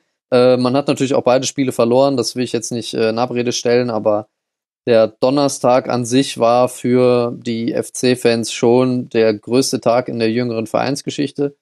Äh, das kann man jetzt sehen, wie man will, ob man jetzt sagt, okay, die Kölner, die sind äh, eben sehr, sehr schnell euphorisiert und äh, die feiern sich selber vielleicht ein bisschen zu stark. Aber was da am Donnerstag in London abgegangen ist, tatsächlich äh, war für mich etwas, was mir so ein bisschen den Glauben an das Gute im Fußball zurückgegeben hat. Das mag jetzt sehr, sehr stark klingen, aber ähm, in einen größeren Rahmen eingeordnet hat man dann schon gesehen, wie das ist, wenn zwei Fußballkulturen aufeinandertreffen äh, mit eher so dem kommerzorientierten Kunden als äh, Zuschauer bei Arsenal und eben dem leidenschaftlichen Fan beim ersten FC Köln, der wirklich alles unternimmt, äh, um sich das Spiel äh, des FC in London anzuschauen und grundsätzlich auch nochmal die äh, Geschichte da mit dem äh, vermeintlichen Blocksturm und äh, die 30 bis 50 Idioten, die da versucht haben, auf illegalem Wege ins Stadion zu kommen. Das verurteile ich natürlich auch. Das ist völliger Unsinn, aber ähm, ich würde mich auch dagegen verwehren, jetzt äh, in der Öffentlichkeit äh, nur dieses Bild äh, zu zeichnen, eben von den Randale-Fans, die da irgendwie wieder für Probleme gesorgt haben. Das war es nicht. Also am Donnerstag war die Stimmung in der Stadt total friedlich. Äh, es war total angenehm, auch mit den Arsenal-Fans zusammen äh, in den Pubs, in der, in den Kneipen, in, im Stadion an sich. Also da gab es wirklich keinerlei Stress, weder mit der Polizei noch mit den Ordnern im Stadion. Das war alles vollkommen entspannt. Und ähm, nochmal, um auf diese Geschichte mit der Fußballkultur oder der Fankultur zurückzukommen, äh, ich war wirklich absolut begeistert, äh, wie sehr die Mannschaft unterstützt worden ist über 90 Minuten weil man da auch gerade gemerkt hat, okay, die Fans und die gesamte Fanszene sind durch wirklich extrem tiefe Täler gegangen in den letzten 25 Jahren. Und da ist auch so eine Situation wie jetzt, wo man mit null Punkten äh, nach vier Spieltagen auf dem letzten Tabellenplatz steht, nur eine kleine Delle verglichen mit dem, was man da durchgemacht hat. Äh, Abstiege ohne Ende, eine Fast-Insolvenz. Ähm, man hat sich immer wieder zur Lachnummer gemacht und dieses Spiel war jetzt wirklich für alle der Höhepunkt, äh, in, dem man, in dem man wieder gezeigt hat, dass der SFC Köln noch existiert und ich glaube, es ist auch am Fernsehgerät ganz gut rübergekommen, äh, wie stark und wie überragend die Unterstützung nicht nur in den 90 Minuten, sondern auch davor und danach war, weil die Bilder ja in den sozialen Medien ähm, geteilt worden sind ohne Ende. Und ich glaube, das war ein sehr, sehr starkes Zeichen, dass äh, lebendige und leidenschaftliche Fankultur noch existiert und gerade auch in so einem Wettbewerb wie der Europa League dann äh, zum Ausdruck kommt, weil das ja nicht überall der Fall ist bei allen deutschen Mannschaften. Und ähm, ich glaube, das war wirklich schön zu sehen und äh, dass man dann das Spiel letztendlich verliert, ist natürlich bitter, aber äh, ich glaube, ich habe selten über ein Tor so sehr gejubelt wie über das 1 zu 0 von Cordova. Und, und dann auch noch so ein geiles Ding, oder? Also da muss ich sagen, als neutraler Fan, habe wirklich jetzt nichts mit dem FC am Hut, außer halt äh, Sympathien zu Leuten wie dir und so weiter, aber da habe ich bei jedem Bundesliga-Verein inzwischen tragischerweise Leute, die ich nett finde. Äh, ich hatte Gänsehaut, als dieses Tor gefallen ist und dann dieser Jubel im Stadion. Ich fand das unfassbar. Und dann ausgerechnet Cordoba. Ich glaube auch gesehen zu haben, dass Stöger nach dem Jubel zusammen mit ihm ein kleines Tränchen im Auge hatte. Mich hat das angegriffen das als neutralen Fan, also im positiven Sinne angegriffen. Ja, das ging mir nicht anders. Also erstmal äh, dazu, ähm, ich habe mich erst aufgeregt, weil äh, ich glaube, Lehmann ähm, angespielt worden ist in der Situation und anstatt aufzudrehen, äh, knallt er den Ball dann irgendwie verzweifelt nach vorne über die Kette und äh, Ospina kommt dann raus, klärt ganz, ganz schlecht. Bittenkurt will den Ball annehmen, der prallt ihm gegen das Schienbein und äh, dann kam eben Cordoba an den Ball und ähm, ja, er haut, er haut den Ball einfach rein und die, die Blicke und äh, die Leute um mich herum, alles, was da passiert ist, das war ja so zwischen kompletter Begeisterung und totaler Ungläubigkeit, dass der SFC Köln jetzt im Emirates gegen Arsenal mit 1-0 führt in einem Pflichtspiel. Weißt du, was mein erster Gedanke war, als ich das Tor gesehen habe? Ich habe mir gedacht, genau so ist Cordoba, wenn er keine Zeit hat nachzudenken und der bräuchte jetzt vom FC aufgelegt mehr Chancen, wo er nicht nachdenken kann. Wenn er nachdenken muss, dann ist es aktuell so wie gegen Augsburg, wo er sich nicht entscheiden kann, schließe ich selbst ab oder lege ich quer und dann legt er ihn so dermaßen schlecht quer, dass die Riesenchance, der sichere Ausgleich eigentlich verballert ist. Und wenn er nicht nachdenken kann, dann, dann greifen halt noch so alte Reflexe, die er immer noch drauf hat. Also schießt ihn mal mehr an. Ich kann mich mal erinnern, ähm, Miro Klose hatte mal richtig lang eine Torflaute beim FC Bayern, da hat ihm irgendwann Ribéry so fest eine Flanke an Schiemann geschossen, dass er einfach reingegangen ist und zack, das Ding war gelöst. Ja, hat man heute gesehen, wie gut das funktioniert hat gegen Dortmund. ähm, ja, ich habe mich auch sehr, sehr für ihn gefreut, keine Frage. Er hat sehr, sehr viel einstecken müssen. Ähm, und ich finde, Leonardo Bittencourt hat eine sehr intelligente Sache gesagt nach dem Spiel. Und zwar, äh, natürlich muss man aufhören, ähm, Cordoba mit Modest zu vergleichen. Das ist das eine. Äh, aufgrund der, der Qualitäten der beiden äh, verbietet sich das auch. Also ich halte Cordoba nach wie vor für eine sinnvolle Verpflichtung, obwohl ich da ähm, ja schon fast alleine jetzt dastehe, auch bei uns in der Redaktion. Äh, aber ähm, als Modest zum FC kam, war er, wie Bittenkurt sagte, schon ein gestandener Profi und äh, ein Profi, der schon weit rumgekommen war. Und äh, bei Cordoba ist das eben ein bisschen anders. Äh, Mainz war seine erste Station in Deutschland und er war vorher schon in Spanien, klar, aber er ist eben noch wesentlich jünger, als es Modest damals war, als er zum FC kam. Von daher sind solche Phasen, in denen er vielleicht nicht trifft und, denen er in, und in denen er auch den Zuspruch braucht des äh, Trainerteams und äh, seiner Mannschaftskollegen, völlig normal meiner Meinung nach. Es war auf jeden Fall was ganz Besonderes, dieser ganze Donnerstag, auch wenn, du hast es auch schon gesagt, aber ich denke, da sind wir uns eh alle in der Runde einig, die wenigen, die da zu Gewalt gegriffen haben, das, die klammern wir eindeutig aus. Das braucht niemand. Aber ansonsten äh, fand ich eigentlich auch toll an diesem Spiel, dass mal gezeigt wurde, Fans können durchaus auch in denselben Blöcken sitzen. Und übrigens, äh, liebe FIFA, liebe UEFA, lieber DFB, das passiert auch jetzt schon in deutschen Bundesliga-Stadien. Und die hauen sich da auch nicht auf die Klappe. Es gibt ganz, ganz viele durchmischte Blöcke natürlich noch im Rahmen, aber ich finde schon diesen grundsätzlichen Gedanken so komisch, dass man davon ausgeht, wenn sich da zwei Fans rivalisierender Vereine nebeneinander auf ähm, hinsetzen, dass das alleine schon reicht, dass es dann eskaliert. Das ist, ähm, ich fand wunderbarer Gegenbeweis jetzt beim Spiel gegen Arsenal, denn auch in den Momenten, in denen es noch so aussah, als könnte der FC London da richtig ärgern, gab es da ja auch keine Aggressivität von Seiten der Ringen. Es war wirklich toll. Es war ein sehr, sehr schöner Fußballabend, keine Frage. Und ähm, das Interessante ist ja dann, da komme ich wieder auf diesen größeren Rahmen zurück, den ich eben schon mal angesprochen hatte, äh, dass in England diese Form der Unterstützung äh, natürlich gar nicht mehr existiert. Also ich habe mit vielen Leuten gesprochen, äh, die Arsenal-Fans sind und auch englische Journalisten, die da völlig begeistert waren von dem, was äh, die Fans des SNFC Köln da abgerissen hatten. Und ähm, ja, äh, natürlich hat England seine eigene Geschichte mit äh, dem Hooliganism in den 80ern und 90ern, weshalb es dann irgendwann auch eine sicherheitspolitische Frage war, diese Segregation der Fans ähm, eben einzuführen. Aber ich glaube, in Deutschland haben wir immer noch eine relativ ähm, ja, lebendige Fankultur und das müssen wir uns auch auf jeden Fall bewahren, denn äh, ja, wie Arsenal da seine Heimspiele bestreitet, das ist ja äh, mit normalen Maßstäben mit normalen deutschen Maßstäben nicht mehr nicht mehr zu vergleichen. Äh, da sitzen Leute wirklich Pizza essend im Stadion und rufen vielleicht einmal während des Spiels irgendetwas rein. Das ist äh, nicht meine Vorstellung von, von Fankultur und ich glaube, äh, in England hat man jetzt realisiert, dass es doch noch so etwas gibt wie leidenschaftliche Unterstützung, gerade auch äh, in einem Auswärtsspiel unter der Woche. Ne? Das darf man nicht vergessen.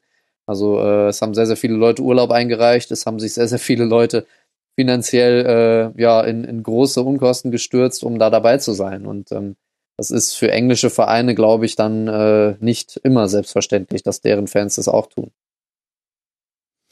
Ja, wie kommen wir jetzt von der Frage, was ist gute Fankultur? Kann man da das Rad zurückdrehen? Wie wichtig ist es, dass ein ganzes Stadion hinter der Mannschaft steht? Wie kommen wir von dieser Frage zu Hannover 96? Ich habe keine Ahnung, aber vielleicht fällt den Hörerinnen oder Hörern da ja eine Brücke ein, denn das wäre das nächste Spiel, über das ich gerne sprechen wollen würde und es passt ja wirklich jetzt ganz gut. Wenn wir uns vor Augen führen, was es da wieder gab für Verlautbarungen gegen Martin Kind und dann die Ultras Rausrufe von den Zuschauern in Hannover, hört es nicht auf, neben dem Platz Geschichten zu geben, die auch inzwischen für Außenstehende immer schwieriger nachzuvollziehen sind, was da jetzt eigentlich genau passiert. Martin Kind hat sich auch in einer Art und Weise am Sonntag gegenüber den eigenen Ultras geäußert. Das war jetzt auch mit despektierlich, würde ich äh, sagen, das ist noch der höfliche Begriff, das zu beschrauben. Also neben dem Platz ein jetzt leider fast schon gewohntes Chaos bei Hannover 96 auf dem Platz. Aber Konstantin haben wir ein 2 zu 0 Sieg gegen den HSV erlebt am Freitagabend und damit ist Hannover eins von drei ungeschlagenen Teams nach diesem vierten Bundesligaspieltag. Geht der Sieg für dich denn auch so in Ordnung, Konstantin? Eigentlich schon, wobei jetzt die Leistung von Hannover nicht so hundertprozentig überzeugend war, aber es gab, es gab da eben auch eine interessante Konstellation, die sich während des Spiels ergeben hat. Mhm. Oder eigentlich schon mit, mit Anpfiff. Äh, also Hannover hat im 4-3-3 weitestgehend gespielt und, und dabei im zentralen Mittelfeld mit drei oder zweieinhalb Sechser-Typen. Das heißt, äh, Anton, äh, Schwegler und Baccalot. Das kann man Baccalot noch ein bisschen mehr in, in, eine andere Kategorie schieben, aber insgesamt war es schon darauf ausgerichtet, eigentlich Stabilität da in diesem Bereich zu haben, was gegen Hamburg eigentlich auch ähm, logisch erscheint, weil Hamburg dazu neigt, lange Bälle zu spielen und immer auf den zweiten Ball zu gehen. Mhm. Ähm, und in dem Bereich ja dann die Sechser normalerweise ähm, die Hoheit gewinnen müssten gegen Hamburg, um da eben keine Ballgewinne der Hanseaten ja, zuzulassen. Ähm, Allerdings, das Spiel hat sich ja so gestaltet, dass Hannover dann über die weite Strecke, also bis, ähm, bis in die zweite Halbzeit hinein eigentlich, äh, bis tief in die zweite Halbzeit hinein, das Spiel bestimmt hat und mehr Ballbesitz hatte und immer wieder von selbst, also aus dem eigenen Aufbau rauskommen musste. Und das hat natürlich nicht so gut funktioniert. Also da gab es viele Situationen, wo Hannover einfach nur im U, im U von einer auf die andere Seite über die Innenverteidiger gespielt hat. Wenn sich noch Anton als abgekippter Sechser eingestellt hat, dann wurde es noch ineffektiver. Das war eigentlich eher kontraproduktiv, weil dann das Zentrum noch dünner besetzt war. Ähm, das heißt, man kam schwerlich hinter die zweite Linie der Hamburger. Ähm, wenn, dann war es meistens ein halbhoher Pass in die Spitze von der Außenverteidigerposition raus. Das sind ja meistens diese Bälle, die ganz schwer zu verwerten sind für die Angreifer und das war auch in dem Fall so.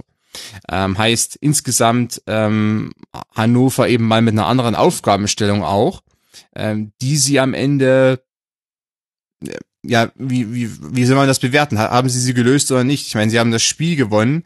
Ähm, sagen wir so, das 1 zu 0 war, war zumindest in, de, in der Weise ähm, sagen wir mal, ein Pluspunkt für Hannover auch, nicht nur, dass das Tor gefallen ist, sondern auch, ähm, dass Hamburg in dem Moment die Ball nicht klären konnte und dass man sehr gut ähm, auf der linken Seite da eine, eine schnelle Überzahl, eine lokale Überzahl geschaffen hat das war wenigstens was. Also ähm, Hannover hat schon hier und da ganz gute Ansätze gezeigt, aber natürlich in so einem Spiel, wo sie dann aus dem Aufbau rauskommen müssen, ähm, gegen eine mittelmäßig verteidigende Hamburger Mannschaft. Äh, da sieht Fandest du echt, dass die nur mittelmäßig verteidigt haben? Weil ja. ich hätte gesagt, die Schwierigkeiten, die man bei Hannover gesehen hat, die sprechen auch dafür, dass beim HSV, also jetzt beim Blau, äh, weiß-schwarzen HSV, dass da bei den Rothosen im, ja, viel im, im Spiel äh, gegen den Ball auch aufgegangen ist. Aber du würdest sagen, mittelmäßig nur verteidigt. Ja, mittelmäßig. Es ist, ähm, äh, schauen wir uns die Sache andersrum an. Äh, Hamburg steht am 4-4-2, wie viele Mannschaften der Bundesliga am 4-4-2 äh, verteidigen. Äh, das ist jetzt kein Vorwurf direkt, aber es war jetzt auch nichts Überraschendes. Es war jetzt nicht unbedingt Hat sich aber ein bisschen wie einer angehört. ja, es war, war ja. Äh, es war wenig, es war jetzt keine großartige Identität drin, es war, äh, waren keine äh, Pressingfallen da, es war nicht so, dass die Mannschaft besonders hoch stand und die Abseitslinie nach vorne geschoben hat. Es war am Ende etwas ganz Normales, deshalb auch mittelmäßig verteidigt, irgendwie Mittelmaß. Okay, und ich hätte gesagt, dass sie mit einem bekannten Ansatz ähm, das eigentlich ganz gut gemacht haben. Also es gab zwar Chancen für Hannover 96, aber der HSV hat das eigentlich schon ganz gut hinbekommen, war ja auch so die klare Maßgabe, hat Gistor ja sogar wortwörtlich vor dem Spiel gesagt, naja, die sollen jetzt halt mal zeigen, wie gut sie das mit dem Ball machen können. Ich finde auch, dass sie es, also ich finde, beide Mannschaften haben eigentlich ein, ein gutes ähm, Spiel gemacht. Hannover 96 hat es ein bisschen besser gemacht und vor allem Hannover 96 hatte die schwierigere Aufgabe, nämlich mit dem Ball etwas zu machen und hat die dann auch so gut gelöst und dann noch begünstigt durch eine der wenigen schlechten Leistungen von Martenia dann mit dem 2 zu 0 nach Freistoß, dass das auch ein verdienter Sieg ist. Hatte ich ja auch äh, also am Anfang, glaube ich, sogar so gesagt, also dass äh, in dem Sinne verdient war, äh, dass man sich vielleicht nicht unbedingt hier von seiner besten Seite gezeigt hat, weil das ist auch nicht Hannovers Spiel. Äh, man aber trotzdem die ein, zwei Situationen, ähm, wie du auch schon angesprochen hast, also gerade auch vor dem 1 zu 0, äh, wo Hamburg mal nicht den Ball direkt klären kann, aus dem, äh, wo der Ball also aus dem Strafraum rausgeht, aber wo man den ja nicht direkt wegschlagen kann. Das hat Hannover dann ja gut gemacht. Also diese Chance haben sie auch genutzt. Äh, aus dem Aufbau heraus wird es trotzdem schwer für die Mannschaft da viel zu reißen, ähm, weil andere Teams werden auch ähnliches anbieten können. Ähm, ich glaube, Hannover schwimmt aktuell ein bisschen auf dieser Erfolgswelle. Ich persönlich hatte sie vor der Saison eher auf einem Abstiegsplatz gesehen es kann sein, dass sie sich jetzt mit dem, mit dem frühen, äh, guten Lauf auch und mit vielen Punkten, die sie holen werden, äh, stabilisieren oder beziehungsweise weit weg sind von den Abstiegsrängen und davon dann profitieren werden am Ende. Aber wer jetzt glaubt, dass Hannover da jetzt irgendwie in den Champions League Ringe mitspielt, ich glaube, der sollte da noch ein bisschen abwarten. Ja, das glaube ich auch. Und ich vermute mal, Arne, dass du inzwischen einen ganz anderen Blick auf Hannover 96 haben wirst, als vielleicht noch an Spieltag eins jetzt an Spieltag 4, wo man sieht, wo der FC steht und wo Hannover 96 mit schon zehn erreichten Punkten steht. Wie hast du denn deren Spiel wahrgenommen? Ja, das ist dann natürlich schon von Vorteil, wenn man äh, in den Spielen zuvor äh, gezeigt hat, dass man stabil sein kann und dass man ähm, nicht sehr, sehr viele Torschüsse beziehungsweise Tore des Gegners zulässt und dann daraufhin eben versucht, eigen, zum eigenen Erfolg zu kommen. Und ich glaube, da, also gebe ich Konstantin auch vollkommen recht, wenn, wenn man sagt, dass man von einem Lauf profitiert, von dem Momentum profitiert und dann funktionieren eben solche Sachen auch mal. Und äh, ich glaube, es war insgesamt in der ersten Halbzeit jetzt kein so ansehnliches Spiel. Ähm, und dann hilft es dann natürlich, wenn man äh, ja so ein bisschen aus dem Nichts das 1 zu 0 macht. Und wenn man dann äh, im Hinterkopf hat, okay, wir haben jetzt die ersten drei Spiele nicht verloren, wir haben uns gut präsentiert, dann ist das für einen Aufsteiger das Beste, was passieren kann. Und je mehr Punkte man natürlich am Anfang holt, äh, umso, umso stabiler ist man schon früh in der Saison und das äh, hilft Hannover jetzt ungemein. Ja, das definitiv. Dabei musste man früh auf Philippe verzichten. Für ihn ist dann Anton in die Innenverteidigung gerückt. Auch das hat man dem Spiel gar nicht so sehr angemerkt, was man als Kompliment an Hannover 96 verstehen muss. Sané hatte ein tolles Spiel mit vielen, vielen Ballaktionen, der hohen Passquote, ist generell aktuell nach vier Spieltagen drittbester Spieler der Liga bei Duellen in der Luft. Zehnter bei geklärten Bällen, fünfter bei Balleroberungen, also auch ligaweit gerade überdurchschnittlich gut. Und auf der anderen Seite, Arne, haben wir den HSV. wo man auf der einen Seite Verletzte hat, das darf man nicht aussparen. Also es ist schon was anderes, ob du mit Müller und Kostic auf dem Flügel beginnen kannst oder mit Hahn und Holt, wie wir jetzt in diesem Spiel, oder Jatta ist ja dann eigentlich häufiger auf den Flügel gegangen. Aber dennoch äh, war das jetzt auch nicht so wahnsinnig viel, was man da gezeigt hat gegen Hannover. Definitiv nicht. Also ich glaube, der HSV ist ja grundsätzlich eine Mannschaft, äh, bei der man nie so genau weiß, woran man ist. Ähm, sie haben es ja natürlich in den letzten Monaten schon geschafft, äh, sich zu stabilisieren, auch offensiv ein bisschen wegzukommen von diesem äh, klaren Fokus auf die zweiten Bälle und auf die langen Bälle. Äh, aber das ist dann natürlich schwierig, wenn jetzt, wie du sagst, schon äh, ja so eine Vielzahl an, an Leistungsträgern ausfällt.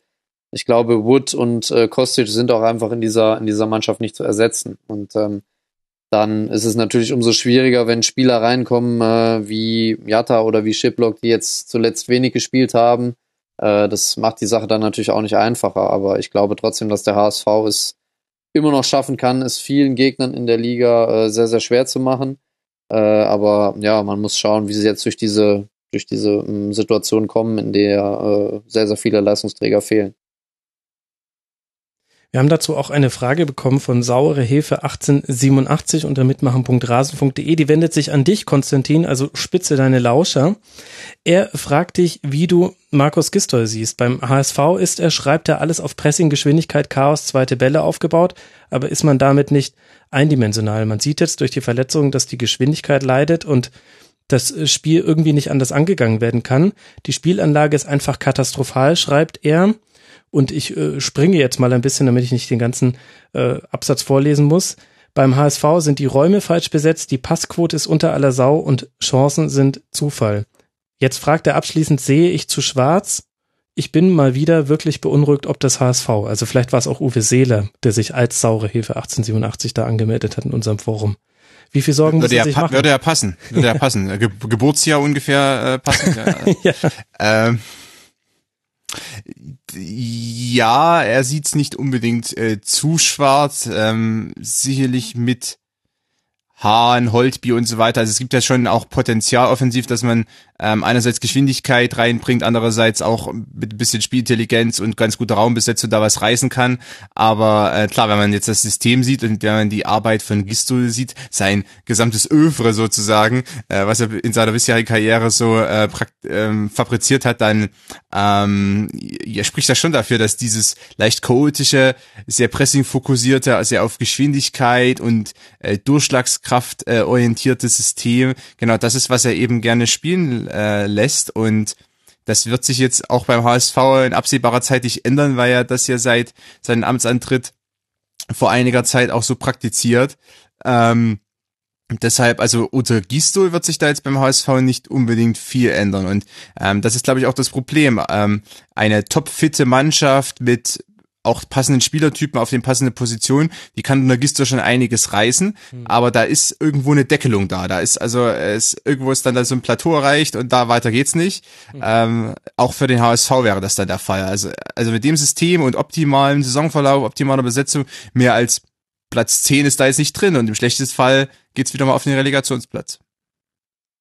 Vielleicht haben wir das Optimum auch schon in der letzten Rückrunde gesehen, als sich der HSV und Werder ja so ein bisschen ein, ein Rennen äh, geliefert haben und ich glaube, die beiden kamen dann ja in der Rückrundentabelle auf Platz sieben und fünf oder sowas um den Dreh herum raus.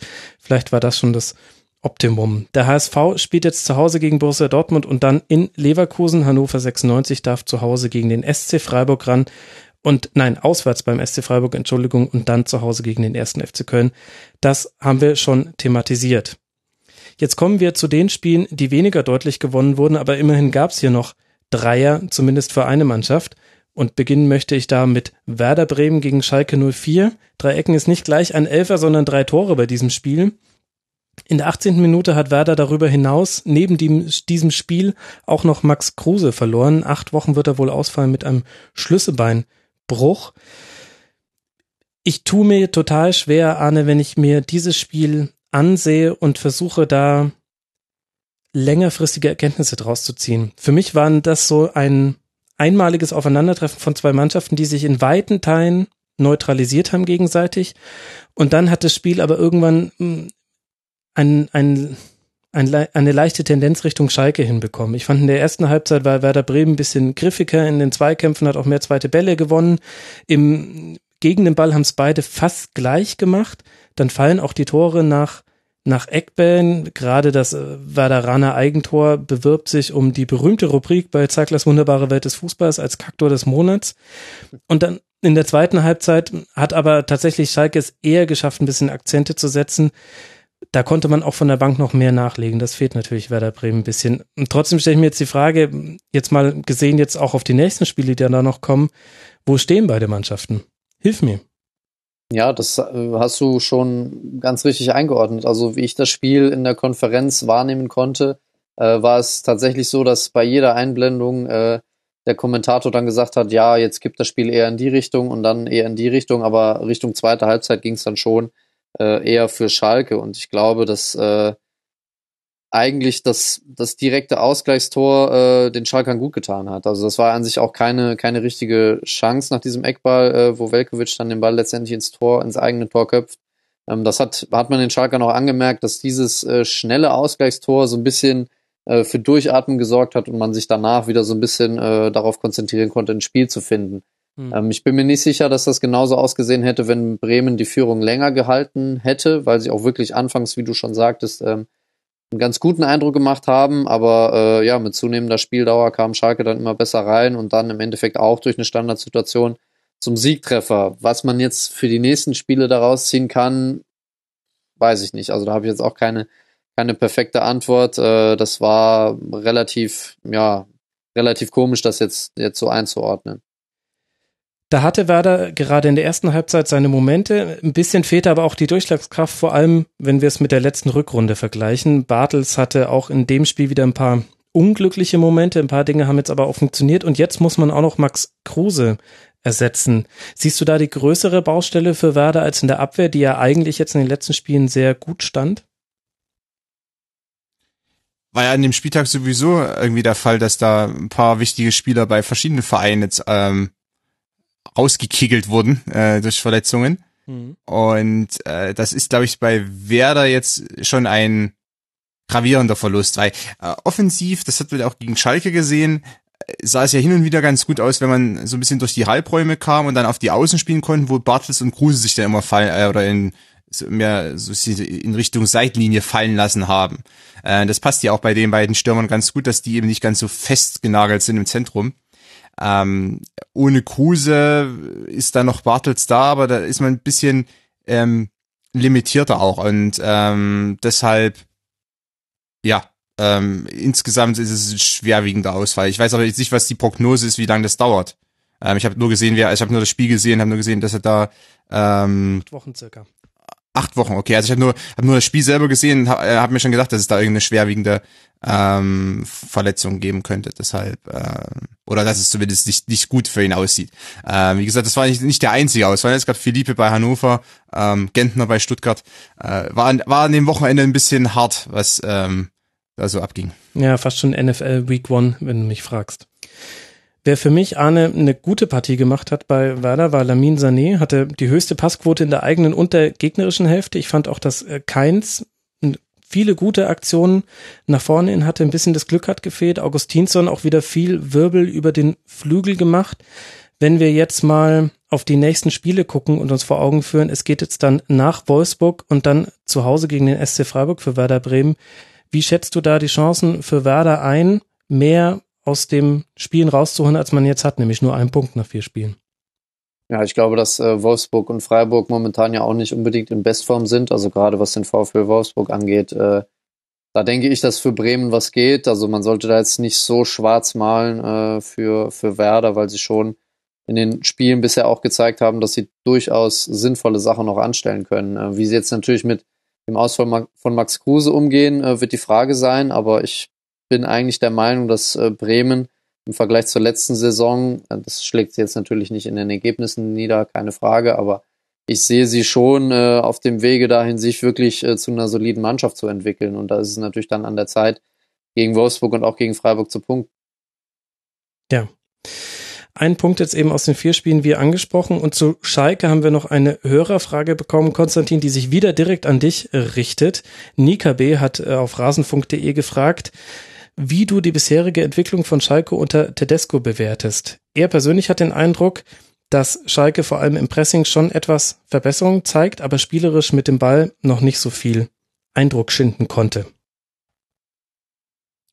Das stimmt sicherlich. Ich muss dazu sagen, dass ich vor der Saison äh, unter dem Eindruck äh, der Vorbereitungsspiele und dessen, was ich von Tedesco so kenne, Schalke auf Platz zwei getippt habe. Oh, sogar noch besser als äh, wir in unserer Saisonvorschau im Rasenfunk. Wir haben Platz drei getippt. Tobi ja. Escher, Martin Schneider und ich. Ach, guck mal an.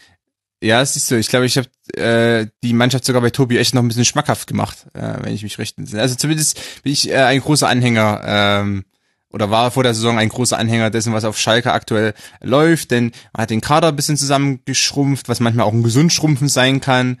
Äh, man hat einen neuen Trainer geholt, der äh, sicherlich noch nicht äh, sagen wir, so viel Erfahrung hat auf dem Niveau. Äh, ich glaube, elf, elf, zwölf Zweitligaspiele vorher bei Erzgebirge Aue gehabt, ähm, aber trotzdem sehr viel Talent mitbringt. Ähm, man hat auch nicht wieder so einen krassen Umbruch gehabt im Kader und äh, die Positionen, die besetzt werden in dem aktuellen System, was ja meistens 3-4-3 ist, äh, die werden auch eigentlich äh, durchweg mit den passenden Spielertypen dann auch ausgefüllt. Das heißt, das hat mir eigentlich alles sehr, sehr gut zugesagt. Ich habe mich vielleicht mit äh, Platz zwei ein bisschen übernommen bei der Prognose, also vielleicht Platz vier ähm, besser gewesen, eher die konservative Variante. Denn äh, der Fragesteller hat vollkommen recht. Gegen den Ball oder in Spielen, wo man wenig Ballbesitz hat, ist Schalke schon eine brandgefährliche Mannschaft. Ähm, allerdings auch da das Konterspiel manchmal äh, doch davon abhängig, dass zum Beispiel jemand wie Di Santo dann auch wirklich die langen Bälle festmachen kann. Ähm, oder auch jemand wie Burgstaller sich intelligent in die Räume bewegt, was ja beide können, aber wenn es natürlich immer so an einzelnen Spieler hängt, da weiß man schon, äh, dass es auch mal nach hinten losgehen kann, beziehungsweise dass auch dann in, im blöden November oder einem blöden März dann auch mal äh, gar nichts läuft, vielleicht für zwei, drei, vier Spiele was ja zu Schalke passen würde, dass man äh, dann dann es doch wieder wegwirft. Sorry an alle Schalke, aber ihr, ihr kennt das ja. Vielleicht ähm, ja auch in ähm, der blöden englischen Woche. Ich meine, es geht jetzt zu Hause gegen den FC Bayern, dann auswärts nach Hoffenheim. Auch nicht ganz so dankbar. Nicht ganz so dankbar, wobei auswärts Hoffenheim ist ein interessantes Spiel. Ich meine, Tedesco ist ja quasi der, der Konternagelsmann ähm, auf eine gewisse Art. Deshalb äh, so wie ein Konterbier zum Bier sich verhält oder so wie sich ein Konter zu einer Umschaltsituation, also zu einem Ballverlust verhält. Äh, so wie sich x zu y ins Quadrat verhält. Ja, also genau. Ähm, also ist er die Hypotenuse. Äh, genau. Äh, der Tedesco ist quasi so, so Nagels mancher ähm, Jungtrainer, aber der so ein bisschen mehr mit Konterfokus daherkommt. Ähm, Im Pressing sind sie sich schon ein bisschen ähnlich. Äh, Nagelsmann versucht sie ja ein bisschen mehr über die Schnellangriffe. Ähm, da muss man sagen, das ist Schalke Schwäche. Die sind im Aufbau meistens etwas zu langsam äh, und, und lassen sich sehr leicht dann auch wegpressen. Äh, das hat auch Bremen hin und wieder geschafft in dem Spiel. Also das funktioniert auch nicht so gut. Ähm, war bei Aue übrigens schon besser eigentlich. Und Aue hat ja wirklich keine so starke, technisch starke Mannschaft zumindest. Äh, also ähm, ins, insgesamt, äh, Tedesco ist sicherlich jemand, der da aus Schalke was bauen kann und äh, der die schon zur, zum Erfolg führen kann, wenn man ihn jetzt nicht direkt absiegt, wenn es vielleicht doch mal zwei Niederlagen gibt. Ähm, aber ich glaube, dadurch, dass Heidels Zukunft auch ein bisschen an der Personalie Tedesco hängt, ähm, wird es vielleicht da nicht ganz so schnell dazu kommen. Und andererseits, Schalke auf Platz zwei hätte ja auch was, wenn man dann überlegt, dass dann äh, Carletto Angelotti gegen, gegen Domenico Tedesco, das ist, das klingt schon äh, nach, ja, Rimini und äh, Sommerurlaub, das will man sich da eigentlich am besten gönnen. Ach, Konstantin, das ist ja Wahnsinn, was du hier für Prognosen raushaust. Da weiß ich ja gar nicht, mit was ich die Sendung zuerst anteasen soll. Ähm, ich könnte mir auch vorstellen, Arne, dass sich jetzt mit Embolo noch neue Möglichkeiten auch im Umschaltspiel, vielleicht aber auch im Spiel mit dem Ball für Schalke auftun. Also da hat man in manchen Spielen schon gemerkt, dass da vorne drin noch jemand fehlt, der auch ein bisschen Tempo über die Flügel machen kann, der auch mal in 1 gegen 1 Situationen was bewegen kann, so dass man eine gegnerische Abwehr ein bisschen in Unordnung reinbringt. Und wenn ich mir so vorstelle, Harid, Burgstall in der Mitte und dann vielleicht Embolo dann noch als äh, Dritten nebendran, da schneit sich schon mit der Zunge. Das könnte jetzt was geben, wenn er wieder zu seiner alten Form findet. Ja, das ist natürlich die Frage. Ne? Insgesamt ist er schon ein großes Versprechen. Das hat er auch schon äh, in der Vergangenheit unter Beweis gestellt vor seiner Verletzung. Aber ich glaube auch mit, mit Kuno Bianca ist der FC Schalke da relativ gut aufgestellt. Also das äh, ist jetzt nicht der Hauptpunkt, ähm, wo Schalke jetzt Probleme haben könnte. Ähm, ich wünsche es natürlich Brelembolo, dass er wieder zu alter Stärke zurückfindet, weil ich ihn wirklich für einen außergewöhnlich guten Spieler halte. Äh, und ja, gleichermaßen ähm, ist bei Schalke immer so ein bisschen die Frage, äh, wie man mit der Rolle von Nabil Bentaleb umgeht, äh, weil ich jetzt überrascht war, dass er, dass er nicht gespielt hat, beziehungsweise erst zur Halbzeit eingekommen ist. Ähm, ich sehe ihn schon in der Lage, auch den tiefen Sechser zu spielen, aber in Bremen hat sich jetzt äh, Tedesco dazu entschieden, äh, Stambuli aufzustellen. Gut, ähm, muss, muss man mal abwarten, wie das jetzt in Zukunft bleibt äh, oder wie sich das in Zukunft verhält, aber ich glaube, dass äh, die Symbiose beziehungsweise die Partnerschaft von Bentaleb und Goretzka, wenn beide in Normalform sind, äh, zusätzlich zu den Offensivoptionen, die du gerade schon angesprochen hattest, da schon sehr, sehr, sehr, sehr gut ist für Schalke auf jeden Fall. Also, ihr habt es hier zuerst gehört, Vizemeisterschaft für den FC Schalke 04 und Konstantin hat ja auch schon verraten, der FC Bayern wird trotz aller Krise, Krise, Krise doch Meister. Dann können wir ja eigentlich auch mit den Schlusskonferenzen jetzt aufhören. Oder wir machen weiter und schauen aufs nächste 2 zu 1 Spiel, was es an diesem Spieltag gab und das fand in Frankfurt statt und zum Unglück für alle Eintracht-Fans hat der FCA da den Dreier mitgenommen. Bei dem Spiel kam, fand ich, so einiges zusammen. Einerseits hat Augsburg Tor aus Situationen gemacht, in denen ganz selten ein Tor fällt. Also jeder, der sich mit Expected Goals mal beschäftigt hat, das ist, äh, man bewertet da Torabschlüsse nach der Wahrscheinlichkeit, mit der dadurch ein Tor erzielt werden kann der konnte bei der Auswertung zu diesem Spiel sehen, das waren ganz, ganz kleine Pünktchen und die Größe des Punktes zeigt normalerweise an, wie groß die Wahrscheinlichkeit ist, die statistische daraus ein Tor zu machen, die da zu den Toren geführt haben. Aber in beiden Situationen hätte sich Eintracht auch cleverer verhalten können. Und dann ist die SGE selber im Sturm zu nachlässig, was wir ja auch irgendwie schon kennen. Konstantin. Dann hast du noch so einen Torhüter wie Hitz, der echt einen Sahnetag hatte und dann kommt eine Heimniederlage bei raus. Wie laut sollten die Alarmglocken denn schellen, dass die Eintracht solche Probleme bei der Chancenverwertung hat? Ja, Chancenverwertung ist ein bisschen ein schwieriges Thema, äh, weil man da eigentlich sehr wenig daran arbeiten kann. Du hast ja gerade schon angesprochen, wenn man dann auch statistisch erfasst, dass eigentlich die Schusspositionen auch ähm, gut sind, beziehungsweise erlauben, den Stürmern erlauben sollten, äh, Tore zu erzielen, dann ist es sehr schwer daran was äh, zu tun. Also es gibt ja dann immer diese, diese Fußballfloskeln, dass es an der Konzentration liegt und, und dergleichen. Äh, eher selten. Also wenn nicht gerade der Stürmer irgendwie äh, verheimlicht, dass er äh, gerade Augenprobleme hat, ähm, oder verletzt ist, dann äh, ist es schwer, da irgendwie sehr viel daran zu ändern. Ähm, Gerade wenn eben die Schusspositionen dann auch passen. Und das ist ja eigentlich das, was auch die statistische Erfassung von ähm, einerseits den Positionen, andererseits der Arten der Vorbereitung, was du auch gerade angesprochen hast, Expected Goals, äh, auf Basis historischer Daten. Äh, ich meine, das ist ja schon dazu da, um auch zu bewerten, wie ähm, eigentlich stark die Offensive war in dem Spiel. Und bei Frankfurt äh, kann man im Moment eigentlich, oder die Frankfurter können nur hoffen, dass äh, sich das quasi wieder so ein bisschen zur Mitte hin entwickelt, zum Mittelwert. Ähm, und äh, ansonsten gibt's da wenig zu tun, weil ich glaube auch das Spiel jetzt hier, äh, man hat also den Ballbesitz dominiert, man hat massiv viele Torchancen gehabt oder auch massiv viele Torschüsse generiert im Vergleich, im Verhältnis äh, und verliert dann gegen Augsburg. Äh, was gibt's ja noch zu sagen? Also, das ist einfach eine dumme Situation, weil ich sage. Also, Augsburg ist auch so eine Mannschaft, bisschen wie Hannover.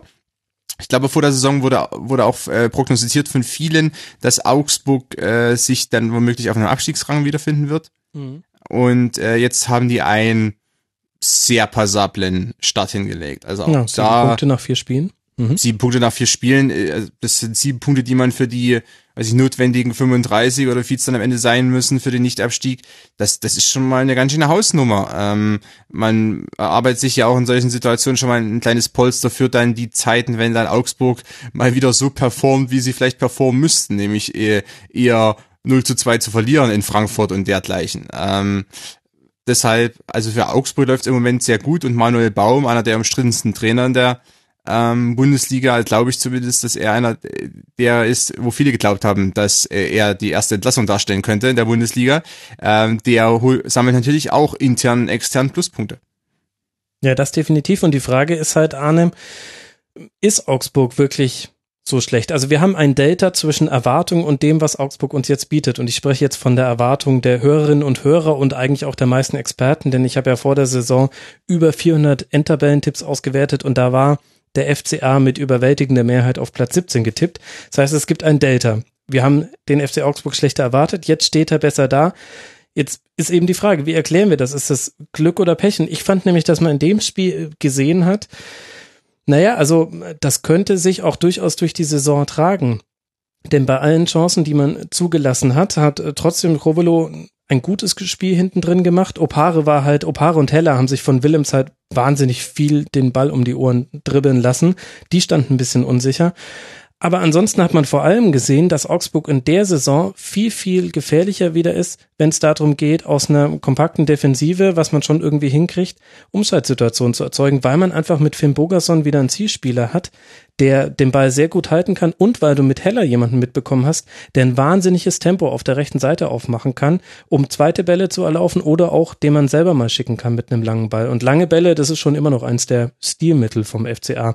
Und ich frage mich jetzt nach vier Spieltagen zum ersten Mal so ein bisschen, ja, vielleicht ist das aber auch eher so, dass, ähm, also jetzt nicht der siebte Platz, die Tabelle ist mir am vierten Spieltag noch wurscht, aber vielleicht ist das, was wir vom FC Augsburg sehen, schon eigentlich auch das, was sich jetzt durch die Saison durchziehen kann. Ja, ich finde, im Rahmen äh, seiner Möglichkeiten macht der FC Augsburg das auch sehr, sehr gut. Also die Kaderplanung an sich äh, finde ich relativ sinnvoll und äh, die letzten beiden Siege haben ja schon gezeigt, dass äh, der FC Augsburg ähm, aus relativ wenig relativ viel machen kann. Und da finde ich es umso bemerkenswerter, dass äh, Manuel Baum nach den beiden Siegen dann äh, sich direkt danach äh, noch auf dem Spielfeld interviewen lässt und sagt, ja, wir wollen das jetzt alles nicht überbewerten. Äh, wir hatten auch das nötige Spiel, Spielglück, was man braucht. Und das, äh, finde ich, macht er sehr, sehr clever, weil er da natürlich zeigt, okay, wir haben eine gewisse Grundlage, auf der wir aufbauen. Und damit erarbeiten wir uns auch so ein bisschen äh, das Spielglück. Und äh, ich finde, auch der Sieg gegen den FC letzte Woche und der Sieg jetzt gestern gegen Frankfurt, die waren waren verdient und dementsprechend äh, sechs Punkte gegen Mannschaften äh, ja aus dem Mittelfeld der Tabelle zu holen, äh, hilft natürlich dem FC Augsburg. Und äh, wie die Tore jetzt letztendlich entstehen, äh, ist dann eher zweitrangig. Und momentan, wie Konstantin auch schon sagte, hilft es dann natürlich auch, wenn man in dem Flow ist, ähnlich wie Hannover. Und dann geht eben auch mal so den rein wie von Max oder auch von äh, Kajubi. Das war im mhm. Endeffekt auch keine Chance. Das war mit dem schwachen Fuß, glaube ich, äh, sogar äh, in die lange Ecke gezirkelt. Das wird bei zehn Versuchen nicht noch einmal so funktionieren, aber es hat dann eben tatsächlich gereicht und ich glaube, das kann auch langfristig für Augsburg schon eine gute Grundlage sein, wenn man dann eben Richtung Winterpause schon mal so, ja, an die 15 oder 18 Punkte vielleicht hat, dass man da jetzt nicht in dieselben äh, Schwierigkeiten kommt wie vielleicht noch in den letzten Jahren. Weißt du, an wem mich der FCA ein bisschen erinnert. Ich will jetzt, weiß Gott, nicht die Tabellenpositionen miteinander vergleichen, aber ein bisschen fühle ich mich schon an den FC in der letzten Saison erinnert. Denn da war es auch so, dass Köln gar nicht so viele Torschüsse hatte und daraus aber immer sehr viele Tore gemacht hat. Die Antwort auf die Frage, wie war das möglich, lautete Anthony Modest. Und derzeit ist das beim FCA Alfred Finn Bogerson. Ein bisschen fühle ich mich an die erinnert, ein bisschen auch an Hertha BSC in der ersten Saison, in der man in die Europa League Qualifikation gekommen ist, in der man dann gegen Brøndby ausgeschieden ist. Da war das mit Ibišević so, dass die auch aus sehr, sehr wenigen Torgelegenheiten sehr viele Tore gemacht haben. Da läuten bei mir so ein bisschen die Glöckchen. Aber ist auch erst vierter Spieltag, also muss ich noch ein bisschen bevor jetzt alle Augsburg-Fans schon Autokorso oder Corsi bilden. Das wollen wir, wollen wir nicht befeuern. Ich finde, wir können auch am Ende dieser englischen Woche, glaube ich, schon mehr über den FCA sagen, denn man hat jetzt ein interessantes Heimspiel gegen Leipzig und wir erinnern uns, das war in der letzten Saison nicht ganz so unspannend. Ging äh, gewonnen, wenn ich mich richtig erinnere. Martin Hinteregger hat da das Tor erzielt äh, zum Sieg und dann auswärts beim VfB Stuttgart, die so ohne ihren Lenker und Denker im Mittelfeld und der Stütze antreten müssen. Ich glaube, nach der englischen Woche können wir noch mehr sagen darüber, wie es denn steht um den FCA. Ist euch noch in Bezug auf Eintracht Frankfurt was wichtig? Konstantin, habe ich noch was nicht angesprochen? Ah, ich glaube, es wurde alles erwähnt. Äh, allgemein zu Frankfurt äh, möchte ich nur sagen, dass das Mittelfeld mit äh, Guzman und Hasebe, Boateng, der ein bisschen verkappt als Stürmer spielt, dass das eigentlich schon sehr viel Potenzial hat und ähm, es eigentlich schon fast ein bisschen mir leid tut, dass Frankfurt aktuell so Probleme hat, weil da steckt Potenzial drin. Ich bin gespannt und das kann man ja dann irgendwann nochmal auswerten, äh, inwieweit Kovac dieses Potenzial abrufen kann. Ja, ich glaube, da ist auch der Arne sehr gespannt, denn wie vorhin schon erwähnt, ist äh, der FC der nächste Gegner für die Eintracht auswärts in Köln und dann spielt man auswärts in Leipzig. Das sind die nächsten beiden Gegner für Eintracht Frankfurt. Ich glaube, der Arne hatte auch genau zugehört bei allem, was wir über Frankfurt gesagt haben. Auf jeden Fall, auf jeden Fall. So, das waren äh, die Auswärtssiege, die 2 zu 1 Siege. Jetzt haben wir noch ein Heim 1 zu 0 zu verwerten, das wir indirekt schon mehrfach angesprochen haben. Der VfB Stuttgart gewinnt 1 zu 0 gegen den VfL Wolfsburg und es gibt mehrere Geschichten zu diesem Spiel, aber man kann es vielleicht runterbrechen auf eine sportliche Geschichte. Das ist der Sieg und eine nicht sportliche. Die nicht sportliche fassen wir mal zusammen mit gute Besserung Christian Gentner und Arne, da müssen wir dann die Frage stellen, so wie wir auch bei Borussia Dortmund schon über den Videoassistenten gesprochen haben, wie kann es sein, dass die Aktion von Kuhn Castells gegen Christian Gentner, bei der er sich den unteren und seitlichen Augenhöhenboden, das Nasenbein sowie den Oberkiefer gebrochen hat, wie kann es sein, dass das kein Strafstoß mit eigentlich zwingender gelb-roter Karte für Castells gibt, sondern nur eine sehr, sehr lange Behandlungspause und Stuttgart muss dann in Unterzahl die letzten acht Minuten noch fertig spielen? Wie kann es sein? Das ist eine sehr, sehr gute Frage, die ich mir natürlich auch gestellt habe. Und ähm, ich glaube, wir haben jetzt an jedem Spieltag eine Situation, in der man über äh, ja, das Für und Wider des Videobeweises diskutieren muss. Ich glaube, in dem Falle äh, sind wir uns alle einig, dass das äh, zwingend ein Foul-Elfmeter war. Und ähm, es ist dann natürlich immer der Reflex, äh, dann auch auf die offiziellen Verlautbarungen äh, zu warten und was dann da drin steht und so weiter und so fort, wie sich verschiedene Schiedsrichter dazu äußern. Das baus, bauscht die Sache unnötig auf. Ähm, ich glaube, dass der Schiedsrichter das in der Realgeschwindigkeit nicht erkannt hat, war schon Skandal genug, weil ähm, die ja, Reaktion der Spieler, die unmittelbar da rumstanden, äh, war ja direkt danach schon klar zu erkennen, was da passiert sein muss. Und äh, ich finde, an der Körpersprache und an den Reaktionen kann man immer schon relativ viel ablesen.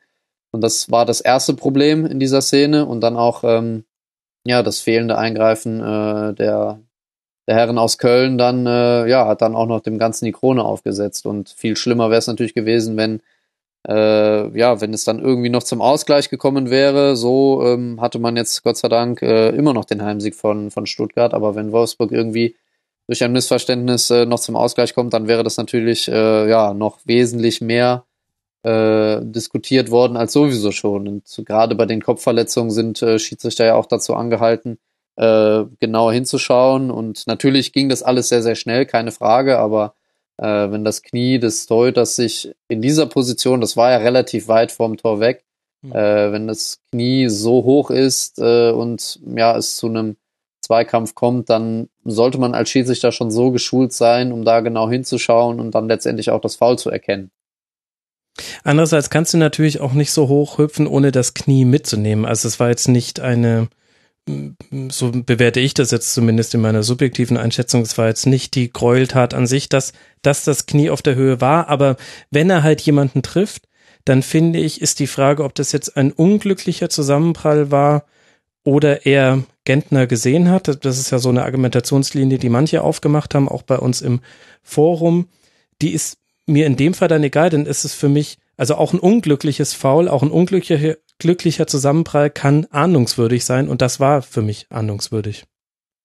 Ja, dass er das nicht mit Absicht gemacht hat, äh, das äh, möchte ich jetzt auch mal äh, komplett unterschreiben. Also das hoffe ich zumindest. Und natürlich ist es dann so, dass die Absicht nicht immer dann ausschlaggebend dafür ist, ob man einen Elfmeter gibt oder nicht. Äh, und den Elfmeter hätte es zwingend, zwingend gebraucht in dieser Situation. Konstantin, du wirst uns da wahrscheinlich nicht widersprechen, sonst wärst du uns ja sowieso schon erbost ins Wort gefallen, so wie man dich aufbrausenden Menschen kennt. Das war ja. Sehr gut. Dann lasst uns auch über die sportliche Geschichte dieses Spiels äh, sprechen. Der VfB gewinnt ja dann mit 1 zu 0. Das Tor macht Akolo in der 42. Minute. Es war ein Spiel mit wenigen Torschüssen, jeweils acht Schüsse für beide Mannschaften. Konstantin, ist es denn auch dann letztlich, wenn wir auch die nicht sportlichen Geschichten weglassen, ein verdienter Sieg für den VfB gewesen? Und wenn ja, warum? Ich würde sagen, es war verdient, weil Stuttgart im Gegensatz zu Wolfsburg ein bisschen was ausprobiert hat, äh, interessantere Positionswechsel gezeigt hat und das reicht mir schon, um dann den äh, Sieg an Stuttgart zu geben, sowohl in der A als auch in der B-Note.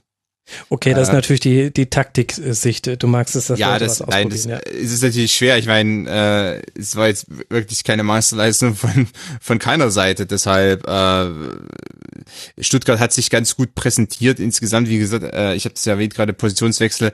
Das ist bei denen schon äh, mal, mal interessant zu beobachten, was Hannes Wolf da sich ja ausdenkt. Äh, der versucht da auch ein bisschen unorthodox zu bleiben und was aber gar nicht so schlecht wirkt. Ich meine, wenn man sich die Mannschaft anschaut, die Stuttgart aktuell hat, dann steckt ein bisschen Talent drin, dann hat man ungefähr die halbe U19 des BVB irgendwie ab, äh, mittlerweile aufgekauft oder ausgeliehen. Passt ja zum äh, Trainer. Passt zum Trainer, absolut. Äh, und dann kommt noch hinzu, dass Wolf versucht, eben da jetzt hier was zum Beispiel auf der linken Seite mit Donis und Aogo, so versucht so ein bisschen Horaden reinzubringen, äh, gewisse Wechsel, um auch gegen Mannorientierung vorzugehen. Das ist ja auch ein Problem in der Bundesliga. Äh, wenn ich mich eben nicht aus der Manndeckung, aus der Mannorientierung des Gegners befreien kann, dann dann sieht schlecht aus, wenn ich eben keine individuellen Granaten habe. Ähm, also ist ein guter Trick dabei, natürlich auch Verschiebungen, ähm, auch ein bisschen Unruhe zu stiften, äh, neue Räume aus, aufzumachen ähm, Lücken zu reißen. Und ich glaube, das ist auch ein probates Mittel, was Stuttgart jetzt anwenden möchte. Und äh, wir waren vorhin schon bei kurz bei Saisonprognosen. Ähm, ich war ganz kühn und habe Stuttgart auf Platz 8 getippt. Weil ich einfach glaube, weil ich glaube, dass der Trainer in Kombination mit der Mannschaft, in Kombination mit der neuen Euphorie, die in Stuttgart herrscht, die konnte auch nicht gebrochen werden durch die Auftaktniederlage gegen Hertha. Ja, ich glaube, dass diese Kombination erfolgreich sein kann und dass Stuttgart an sich auch ein bisschen das Anti-Wolfsburg ist. Wie meinst du das? Ähm, ja, es ist, äh, Man macht aus ja. wenig viel? Auch zum Teil ja, aber es, es steckt ein gewisser Hype hinter dem Trainer. Es, der gehört zu diesen drei äh, Jungen in der Bundesliga aktuell, also Wolf, Tedesco, Nagelsmann. Ähm, das sind das sind die Young Guns der Bundesliga. Ähm, auch wenn Wolf vielleicht da ein bisschen Windschatten ist, weil er nur in Anführungsstrichen Stuttgart trainiert. Ähm, die kommen nach oben, haben den Aufstieg geschafft. Also ich glaube, Stuttgart ist einer der wenigen Vereine gewesen, äh, wo ein Abstieg in die zweite Liga wirklich mal was Positives mit sich gebracht hat.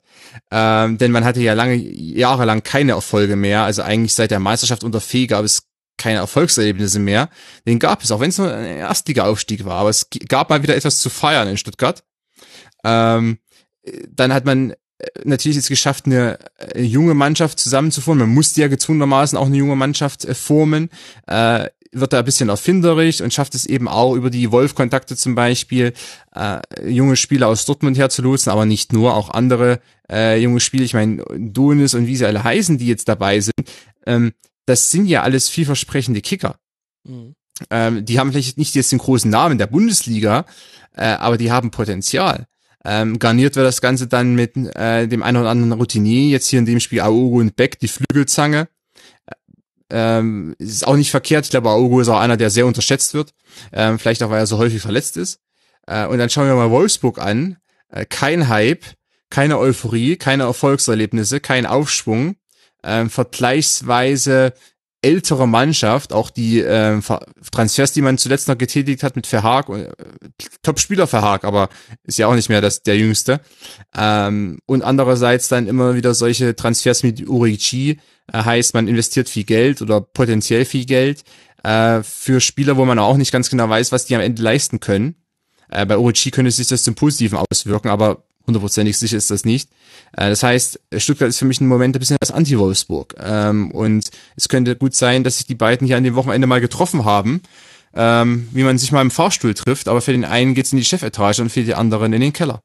Oh, ein sehr schönes Bild, Konstantin. Sehr, sehr schön. Und es könnte auch sein, dass es das letzte Aufeinandertreffen zumindest in dieser Konstellation von Hannes Wolf und Andres Jonker war. Die Trainerdiskussion bei Wolfsburg ist schon so weit fortgeschritten, dass ich mir jetzt schon gar nicht mehr sicher wäre, ob Andres Jonker unter der Woche noch auf der Wolfsburger Bank sitzt. Arne, findest du das denn nach den bisherigen Auftritten gerechtfertigt?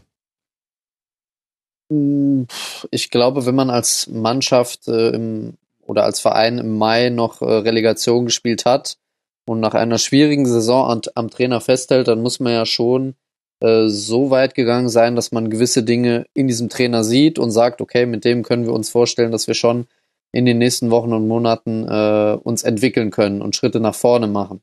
Mhm. Äh, das habe ich jetzt allerdings beim VfL Wolfsburg äh, in keinem der vier Spiele gesehen und äh, ich fand auch gestern die Niederlage gegen den VfB völlig verdient.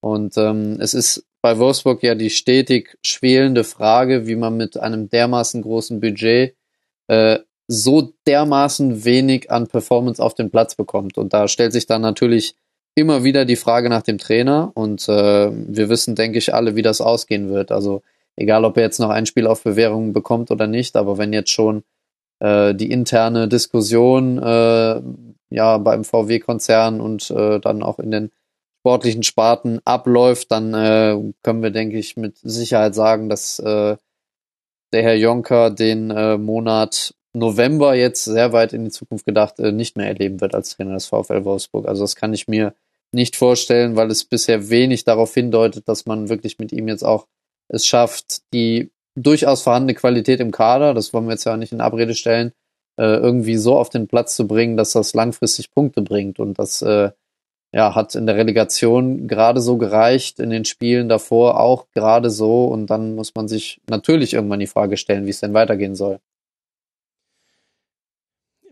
Ich stimme dir da, also eine Seite meines Herzens, die linke Herzkammer stimmt dir zu, aber die rechte Herzkammer sagt, das ist jetzt kein Kontinuum von der letzten Saison in diese Saison, riesiger Umbruch und es sind erst vier Spiele gespielt. Ich finde das auch alles nicht überragend, was der VfL gemacht hat in allen vier Bundesligaspielen, die man jetzt gesehen hat. Aber auf der anderen Seite, ich mag das eigentlich auch, wenn man sich auf etwas festlegt und das dann auch erstmal aushält und nicht nach vier Spielen gleich schon wieder Sachen, auch ehrlich gesagt nicht nach zehn Spielen. Das, das hat gar keine Zukunft. Ich meine, da gibt's ganz mannigfaltige Gründe, warum das gerade noch nicht läuft. Da, da hängt sicher auch damit zusammen, dass Andres Jonker einen ganz speziellen Fußball spielen lässt und vielleicht ist das auch nicht der richtige Fußball. Aber können wir das denn wirklich nach vier Spieltagen sagen, wenn zum Beispiel der wichtigste Offensivspieler ausfällt und du hast gesehen, die Matte ist bei weitem kein Gomez-Ersatz, dann hat die Davi einen schlechten Tag gehabt, dann hast du schon die beiden Offensiven, die da vorne drin geschickt werden können von Giavogi und von Arnold oder mal eingesetzt werden können von den Außen, die sind schon mal weg. Also ich gebe dir irgendwie schon recht, ich finde das auch nicht gut, was gerade der VfL spielt, aber auf der anderen Seite kann es das denn wirklich sein, dass wir jetzt dann gleich wieder nach dem vierten Spieltag einen Trainer entlassen? Das ist, ich weiß nicht, das ist auch so ein bisschen aktionistisch. Natürlich, ich bin auch immer ein großer Freund davon, dass man äh, auch in schwierigen Phasen dann zu seinem Trainer hält, wenn man tatsächlich davon überzeugt ist, dass er der Richtige ist und dass man ihm äh, ja in der gesamten sportlichen Führung das Vertrauen gibt. Aber ich sehe da beim VfL Wolfsburg auch nicht nur den Trainer in der Verantwortung. Also ich glaube, mhm. äh, da gibt es im Management äh, und ja in, in der Geschäftsführung auf Vorstandsebene Leute, die dann in einer solchen Situation immer relativ schnell dann auch zu den ja Mechanismen greifen, die dann eben dazu führen, dass man einen Trainer relativ schnell entlässt. Äh, und nochmal dazu als Erklärung, also meine Meinung zum VfL Wolfsburg ist in einer gewissen Form auch immer so ein bisschen äh, subjektiv und natürlich von dem beeinflusst, dass ich das immer daran messe, wie viel Geld ausgegeben wird und was letztendlich bei rumkommt. Und das ist dann für mich auch wieder ein Zeichen dafür, dass da in der sportlichen Verantwortung Leute stehen, jetzt abgesehen auch von Jonker, die nicht immer die richtigen Entscheidungen treffen. Ja, das ist ja auch voll, vollkommen richtig und ich, die Argumentation kann man ja auch fahren. Also ich hätte es halt gerne, wenn, wenn man einen Trainer schon wechselt, dann hätte ich gerne wenigstens einen klaren Plan, wie es weitergehen soll. Sollte jetzt der VfL den super Trainer, der auch gut zur Mannschaft passt und der ein Fußball spielen lässt, der dann auch das, was man da im Potenzial hat, in Erfolg ummünzen kann, sollte man den jetzt schon in der Hinterhand haben, okay, meinetwegen, dann ist es vollkommen okay, eine, eine vielleicht falsche Entscheidung zu korrigieren. Habe ich jetzt aber bisher noch nichts drüber gelesen. Konstantin, wie stehst du denn der ganzen Debatte gegenüber? Die Frage stellt sich immer, ob man äh, einen passenden Nachfolgekandidaten hat und wenn man den nicht hat, dann ist Andres Jonker noch besser als nichts.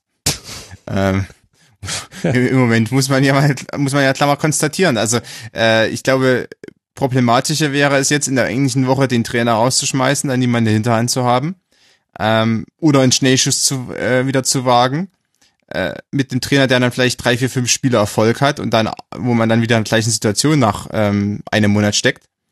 bedeutet äh, für Wolfsburg im Moment, äh, gerade auch mit dem aktuellen Kader, äh, dass man entweder wirklich einen passenden Kandidaten findet, äh, einen passenden Nachfolger für Jonko und dann kann man sich auch von Jonko trennen.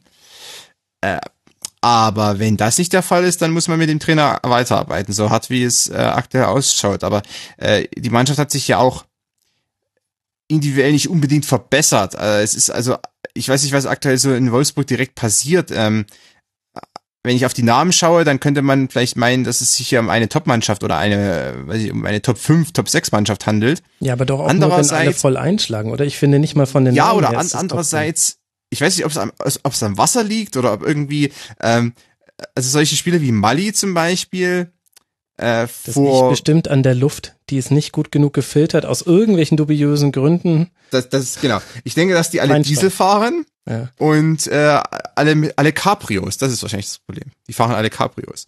ja, ähm, das wird sein, ja. Das wird sein, ja. Naja, aber es ist wirklich so. Also wir haben hier verschiedene Spieler. Ähm, Mali, Arnold äh, zu gewissen äh, Ausmaß, Basoea. Äh, wir reden hier also von Spielern, die waren noch vor kurzem im Gespräch zu Vereinen wie Dortmund zu wechseln. Mhm. Mali zum Beispiel war ein ganz heißer Kandidat noch äh, vor, vor kurzem eigentlich, äh, dass er womöglich zu Dortmund geht. Ähm, Arnold, äh, von dem hat man gemeint, dass das einer der kommenden Achter in, in Deutschland sein könnte. Äh, Basoer, da gab es großen Bass äh, um, um den äh, Sechser von Ajax damals, als der eingeschlagen hat. Weil, äh, da gab es ein bisschen Stress bei Ajax selber, aber äh, insgesamt äh, ein Top-Talent eigentlich auf der Position in Europa. Derartige Spieler wechseln dann zu Wolfsburg, sind bei Wolfsburg schon länger da und äh, werden dann so ein bisschen zu grauen ähm, grauen Herren. V VW Polos. äh, um, und also es ist ein bisschen, es ist ein bisschen merkwürdig, was da teilweise passiert. Und das hat weniger jetzt, das hat weniger taktische Gründe und ähm, das hat andere Gründe, ähm, aber die man wirklich von außen sehr schwer bewerten kann oder wo man sehr schwer ein Urteil fällen kann. Nur irgendwas passt in dem Sinne nicht. Ähm, sicher liegt es auch teilweise an der spielerischen Ausrichtung, ähm, aber nicht nur, denn ähm, eigentlich hat Wolfsburg immer die Tendenz dazu gehabt, dass gerade individuelle äh, oder individuelle Könner äh, herausstechen sollten äh, Im Moment ist das aber nicht der Fall, weil man eigentlich, also ich glaube, die Davi ist der Einzige, der so ein bisschen im Positiven heraussticht. Äh, und Camacho. Ähm, aber auch nur, weil er äh, so äh, auf seiner Position da schon eine ganz gute Figur abgibt. Aber insgesamt äh, ist es äh, irgendwie ein bisschen skurril schon fast. Ja, ein bisschen ein Phänomen, was man sonst vom HSV noch kannte. Da war es auch so, dass gute Spieler hingewechselt sind und auf einmal dann, so wie du hast gesagt, VW Polo, also dann auf einmal so ein bisschen weniger gut waren, die wurden so runtergezogen hm, auf ein gewisses Niveau. So ist es ein bisschen gerade bei Wolfsburg auf, auch, aber auf der anderen Seite finde ich, das vielleicht jetzt abschließend dazu noch, ein bisschen ist die Situation auch vergleichbar zu Eintracht Frankfurt. Du hast viele Neulinge geholt, bei denen du nicht weißt, wie gut oder schlecht sind die, wie gut oder schlecht schlagen die ein. Du hattest jetzt auch in dem Spiel mit Odu, Kai, Camacho, William, Origi und Dimata gleich fünf neue und dann ist das halt so ein bisschen eine Wundertüte. Und natürlich erwartest du dir auf dem Papier, dass alles wunderbar ist. Es kann aber halt auch sein, dass entweder die Spieler doch nicht so gut sind, wie man sich das gedacht hat, als man sie verpflichtet hat, oder dass sie Zeit brauchen, um da reinzufinden.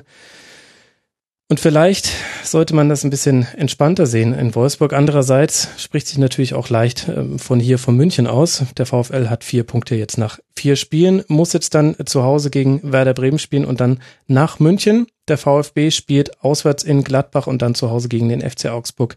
Das ist die englische Woche für diese beiden Mannschaften und jetzt fehlen uns noch zwei Unentschieden in unserer Liste und beide unter Beteiligung von Teams, die sehr weit oben in der Tabelle angesiedelt sind, nämlich Rasenballsport Leipzig und die TSG aus Hoffenheim. Lasst uns mal mit Leipzig beginnen. Ein 2 zu 2 gegen Borussia Mönchengladbach. Konstantin, das waren zwei sehr unterschiedliche Halbzeiten. Was hat denn die erste Halbzeit in deinen Augen geprägt und was hat sich dann in der zweiten Halbzeit verändert? Puh, schwere Frage. Äh, weil ich, ich habe den äh, Unterschied gar nicht so gravierend gesehen jetzt von den spielerischen Anlagen. Ähm, sehe ich vom Spielverlauf her, das stimmt. Mhm. Äh, ich habe aber eigentlich Leipzig, äh, was mir gefallen hat von Leipzig in der ersten Halbzeit, dass sie ähm, so gespielt haben, wie man es in der letzten Saison erwartet äh, oder von ihnen schon gesehen hat. Und das ist für mich schon ein Pluspunkt in der aktuellen Situation, weil äh, Leipzig natürlich mit diesem anderen Spielrhythmus jetzt klarkommen muss, dass äh, man jetzt auch noch äh, unter der Woche dann eben auch noch ein schwieriges Spiel hat zu Hause mhm. in der Champions League. Ähm, das ist klein, also Umbruch ist jetzt vielleicht das falsche Wort, aber dass man schon neue Spieler integrieren muss, dass es nicht unbedingt eine einfache Situation um einen speziellen Spieler gibt, ähm, dass das individuelle Niveau sehr hoch ist, also äh, solche Verpflichtungen wie Leimer und Kampel, Augustin, das, das, äh, das ist schon stark einfach und daran sieht man auch, dass äh, anscheinend bei Leipzig das nötige Kleingeld in der äh, Portokasse vorhanden ist.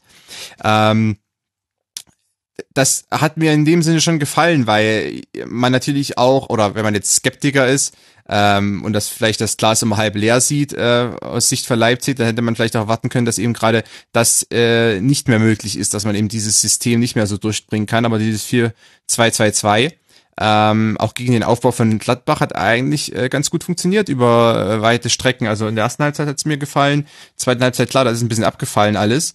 Ähm, aber insgesamt fand ich ähm, eine passable, gute Leistung. Ähm, interessant ist eben dann, was dann kurz oder äh, vor dem Tour durch Stindl muss es gewesen sein, wenn ich mich recht entsinne, mhm. äh, äh, passiert ist. Also äh, Demme kam rein, es gab eine Umstellung auf ein 4-1-4-1 oder auf ein 4-5-1. Also man hat eine Spitze rausgenommen mit äh, Augustin und, und hat äh, Demme reingebracht und dann äh, stehen sich da Demme und, und Cater da gegenseitig im Weg rum oder, oder äh, schießen sich gegenseitig an oder wie das da. Also die haben versucht, beide den Ball gleichzeitig zu klären und hat dann haben sich gegenseitig gepressschlagt. Ähm, und so kriegt Zakaria den Ball, der ihn eigentlich schon vorher verloren hatte. Spielt ihn zu genau, Spindl genau. und der zieht ab. Genau, äh, Zakaria kriegt dann den Ball. Übrigens auch noch eine interessante Personalie bei dem Spiel, aber wenn ich jetzt ein bisschen abdrifte vom Thema. Äh, Zakaria, ähm, wenn man den sich so anschaut, sich ein bisschen defensiverer Spielertyp, äh, kommt ja mehr aus so auch diesem Sechser Innenverteidiger Spektrum.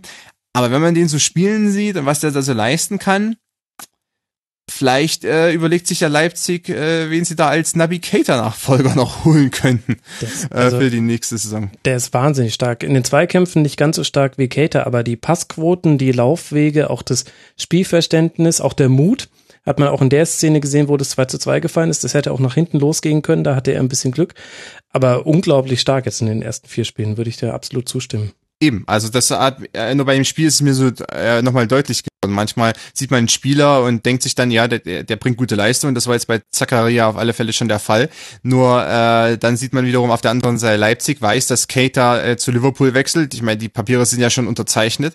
Ähm, das heißt, also RB hat mit Leimer schon einen guten Sechser noch dazugeholt, aber ich, die werden schon auf der Suche sein, wen sie danach verpflichten könnten. Und der Zakaria, der, ich glaube, ähm, ich meine, der kam natürlich schon für eine ordentliche Summe nach äh, Gladbach. Aber das glaub, ich glaube, das wäre so ein Transfer äh, nach dem Geschmack von Rangnick. Ähm, sicherlich müsste man da einiges hinlegen, weil äh, Gladbach nochmal mehr verlangen wird, als sie bezahlt haben. Aber, es waren schon 13 Millionen, wenn ich mich recht entsinne. Ähm, aber äh, insgesamt wäre das trotzdem einer, den man dann nochmal ein Stückchen weiterentwickeln kann, weil äh, der, der ist erst 20. Also das heißt, besser nächstes Jahr 21. Das, da ist ja noch viel Potenzial. Das ist ja genau das, was RB Leipzig möchte. Also einen, den man auch noch, auch noch zwei, drei, vier Jahre bis zum Peak dann führen kann. Ähm, und er bringt natürlich diese athletischen Qualitäten noch mit. Äh, vielleicht nicht ganz so zweikampfstark, aber über 1,90, athletisch, äh, gute Übersicht, gute Wahrnehmung, äh, macht auch alles richtig, was äh, so kleine individuell taktische Dinge betrifft, immer schön Schulterblick, immer schön äh, Umgebungswahrnehmung ist sehr Wie stark. Wie bei Anfängern, immer schön den Schulterblick. Immer schön den Schulterblick haben. Und wenn er mal rückwärts einparkt, dann weiß er genau, welcher Gegner hinter ihm steht und Pressing gehen möchte. Mensch, wenn du mal ins Schwarm gerätst, Konstantin, äh, da können Arne und ich nur andächtig zuhören. Aber wenn wir schon bei, bei tollen Talenten sind, die man in dem Spiel sehen konnte, ich finde, Zakaria auf Seiten von Borussia Mönchengladbach. Zweiter Name, der mir da einfällt, Jean-Kevin Augustin, haben wir jetzt auch schon angesprochen. Arne, den fand ich wahnsinnig stark. Am plakativsten natürlich bei seinem 2 zu 1. Das war ein super Pass von Cater, aber die Art und Weise, wie er ihn mitnimmt von Augustin, erlaubt ihn auch in voller Geschwindigkeit abzuziehen. Der Abschluss ist dann auch super, aber das war auch wirklich allererste Güteklasse. Definitiv. Also ich halte auch sehr, sehr viel von ihm. Äh, ich hatte ihn damals in seinen ganz, ganz jungen Jahren, ich meine, er ist ja immer noch erst 20, aber äh, damals schon bei PSG relativ deutlich wahrgenommen, weil er da schon in der zweiten Mannschaft ähm, für Furore gesorgt hat. Äh, und deswegen hatte ich mich auch darüber gefreut, dass er in die Bundesliga kommt, um ihn hier ein bisschen zu sehen. Äh, aber zum Spiel gestern selber und zu seiner Leistung dort kann ich nicht viel sagen, weil ich in dieser Saison leider noch kein Spiel von Red Bull Leipzig gesehen habe. Also ah, ah, ah, ah, ah, ah. Rasenballsport Leipzig. Entschuldigung, ja, aber das, äh, wie er sich jetzt Raben. genau macht äh, in Leipzig, das kann ich jetzt nicht beurteilen. Okay. Ja gut, dann müssen halt der Konstantin und ich weiter, weiter schwärmen. Nächstes äh, Objekt der Schwarmbegierde, Timo Werner, lasse ich schon vollkommen außen vor, Konstantin. Ich fand auch Upamecano, der zeigt jetzt ähm, in der Saison noch viel, viel mehr als in der letzten Saison, was aus dem er werden kann. Der hat eine unglaubliche Sicherheit inzwischen bekommen in den Zweikämpfen, trifft fast immer jetzt die richtige Entscheidung und das ja in einem Leipziger System, wo du als letzte Abwehrkette auch durchaus mal überrannt werden kannst, hat sich ja auch in manchen Zweikämpfen wirklich toll behauptet. Den fand ich auch richtig klasse bei dem Spiel. Ja, sehr gute Leistung gebracht. Äh, interessanterweise äh, finde ich spannend, dass du ansprichst, dass er so eine Sicherheit drin hat, weil das erste Spiel beispielsweise der Leipziger in dieser Saison gegen Schalke, da äh, war er in vielen Duellen, vielen Laufduellen aufgrund der hohen Abwehrlinie gegen Di Santo mhm. und war Di Santo körperlich und auch vom Tempo her überlegen, hat aber mehrmals ihn unglücklich oder überstürzt gefault. Ja. Äh, eine hat er in dem Spiel jetzt natürlich auch. Das hätte auch einen Elfmeter da für Stindel geben können. Also da eben, hast du natürlich eben. schon recht. Ja, dieses Ungestüm eben. ist immer noch da. Genau, und, und was ihr da, und das war ein Elfmeter damals, äh, den Schalke dann auch genutzt hat zur Führung, ähm, der auch Schalke auf die Siegerstraße gebracht hat in dem Spiel, was eigentlich Leipzig hätte gewinnen können ähm, das Interessante dabei ist eben, dass eigentlich Upamecano äh, seinen Gegnern ja oftmals überlegen ist. Äh, das war ja gegen die Santo so, das war auch eigentlich hier gegen Gladbach, gegen die Stürmer und so. Äh, aber dann trotzdem ungeschickterweise da so einhakt, ähm, bisschen übermäßig rempelt, was die Schiedsrichter auch manchmal abpfeifen, je nachdem, welcher Schiedsrichter gerade das Spiel hat, äh, das Spiel leitet. Äh, manche, die neigen ja dazu dann auch eher mal ähm, so eine Situation zurückzupfeifen, wenn dann so ein Riesentyp daherkommt und vielleicht auch einen kleineren Stürmer umschubst ähm, oder so ein bisschen wegdrückt und der dann zu Boden geht. Äh, also das äh, ist noch so eine so eine Sache, die muss ja, da muss ich schon noch verbessern, weil das kann natürlich immer wieder problematisch werden. Äh, Gerade auch durch die hohe Linie gibt's dann Laufduelle. Wenn er da mal einen Foul begeht, ist es ein Elfmeter oder vielleicht auch eine Notbremse im dümmsten Fall. Ähm, allerdings äh, Bernardo, der Linksverteidiger von Leipzig, hat sich gedacht, er äh, verbrüdert sich da auch mit seinem Kollegen und hat einfach mal ein dummes Foul im Strafraum begangen. Sehr schön. Ähm, Leipzig ist in der zweiten Halbzeit aber ein bisschen abgefallen, das haben wir ja auch schon angesprochen. Ralf Hasenhüttler hat nach dem Spiel gesagt, das läge daran, dass man ein bisschen müde war in den Köpfen. Wenn ich mir jetzt aber nur das Personal angucke, dann hat in der Startausstellung von den Mittelfeldspielern nur Forsberg gespielt, der auch gegen Monaco schon gespielt hat und später kam dann noch Demme mit dazu. Hast du auch da so eine Müdigkeit wahrgenommen oder war es nicht vielleicht eher so, dass Gladbach sein Spiel da besser durchgebracht hat. Ich finde unter anderem mit einem sehr starken Hermann, der einfach für viel Defensivbemühungen bei Leipzig gesorgt hat, dadurch, dass er da immer wieder über den Flügel durchgebrochen ist. Ja, insgesamt nehme ich aus bei dem. Also äh, du hast ja schon, die Eingangsfrage zum Spiel war ja schon, äh, dass es, oder hat schon darauf hingedeutet, dass es so zwei Halbzeiten gab. Ähm, bei Leipzig ist wirklich das Problem, das gab es aber auch schon in der letzten Saison. Ähm, das, das System lebt natürlich von dieser hohen und verdammt hohen äh, Intensität. Und äh, wenn da teilweise mal fünf Prozent abfallen, das sieht das schon so fast so aus, als hätten die keine Lust mehr oder würden das ein bisschen fast einen Rückwärtsgang schalten. Ähm, was gar nicht mal der Fall sein muss. Also das heißt, äh, teilweise liegt es manchmal nur daran, dass kleines bisschen Abfall ist und ähm, das kann mentale Müdigkeit sein, das kann körperliche Müdigkeit sein, das kann auch einfach damit zusammenhängen, dass, äh, und ich kann das bei einer mentalen Müdigkeit schon fast verstehen, das muss nicht mehr unbedingt damit zusammenhängen, dass die Spieler auf dem Platz standen äh, unter der Woche. Aber ähm, in der vergangenen Saison war natürlich so ein Spiel gegen Gladbach noch was ganz, ganz Besonderes. Mhm. Äh, weil man natürlich sich diese 34 Spiele hatte und man sich da wirklich präsentieren wollte. Jetzt, jetzt mittlerweile ist man so auch ein wenig in diesen Groove reingekommen und äh, Bundesliga und man hat die Vizemeisterschaft geholt. Also kein offizieller Titel, aber man ist immerhin, ähm, wie hat man die Vize, ist man Zweiter am Ende geworden? Ja. Ähm, ja, stimmt, Vorgänger von Schalke, wie wir jetzt wissen. Ja, genau, Vorgänger von Schalke. Ich hatte äh, ganz kurz überlegt, wie die letztjährige Tabelle ausging, aber ja, ähm, Zweiter und Dritter Dortmund. Ähm, dass man äh, vielleicht jetzt so ein anderes Gefühl auch manchmal entwickelt. Äh, ist reine Spekulation, können wir ja nicht bewerten, analysieren, weil dazu fehlen uns die Daten am Ende. Ähm, aber das kann natürlich noch hinzukommen. Ähm, das System von Leipzig, wenn sie so spielen, wie sie in der ersten Halbzeit spielen, ähm, dann ist es natürlich auch schwer, das über 90 Minuten durchzudrücken. Das haben sie grandios in der Hinrunde der letzten Saison geschafft. Nicht mal, nicht mal unbedingt in der Rückrunde dann immer. Äh, und trotzdem hat es oft gereicht zu einem Sieg. Äh, gegen, auch gegen Gladbach hätte es reichen können zu einem Sieg. Also man hat 2-1 geführt vor dem äh, Patzer, den sich dann Demo und Cater da geleistet haben, als sie sich gegenseitig binderten. Äh, das heißt also, und das war in der 60. Minute, das, also man hat schon eine Stunde, also nach einer Stunde hat man geführt. Ähm, bedeutet für mich auch, dass Leipzig weiterhin eine Mannschaft ist, die äh, solche Spiele auch in einem anderen Tag gewinnen kann. Ähm, auch wenn sie vielleicht dann nicht mehr bei 100 Prozent sind, sondern bei 90 oder 95. Äh, was du angesprochen hast mit Gladbach, äh, schlauer Wechsel Hermann zu bringen, muss ich sagen, weil ähm, der bringt auch noch mal ein bisschen mehr Breite ins Spiel. Mhm. Äh, andererseits äh, ist er eigentlich einer, auch durch die Erfahrung, äh, also Stindl, aber vor allem Raphael und Hermann, die spielen ja wirklich schon einige Zeit zusammen. Ähm, und äh, dieses Breitegebende in Verbindung mit diesen äh, gut getimten Diagonalpässen dann auf die in die Spitze hinein, äh, das also ich glaube, das kann Hermann mittlerweile auch nachts um drei, wenn man ihn irgendwie auf dem Bolzplatz trifft, da wird er wahrscheinlich das gleiche spielen. Äh, und das macht vielleicht auch noch was aus. Also Hofmann habe ich da jetzt auch nicht so gesehen, äh, dass der da hätte noch viel bringen können. Also die Einwechslung war clever. Ähm, und ansonsten finde ich es gut, dass Hacking auch versucht, äh, bei diesen 4-4-2 zu bleiben oder wieder da äh, zurückzugehen. Er hat ja auch einiges ausprobiert, auch in der Vergangenheit, mhm. Jetzt als Gladbach-Trainer. Ähm, das 4-4-2, andere Interpretation als unser Favre. Ähm, bietet aber für ihn und mit den Spielern, die sie haben, mit den Flügelspielern, Gladbach, Gladbach hat ja ungefähr zehn davon, ähm, bietet einfach da verschiedene Möglichkeiten. Das heißt, ich muss nicht das System ändern, sondern ich muss nur den, den Spieler auf dem Flügel ändern ähm, da ist es eben ein großer Unterschied. Spielt nun links Hazard oder spielt da Fabian Johnson? Spielt rechts Hofmann oder spielt da Hermann? Ähm, das macht einen großen Unterschied aus.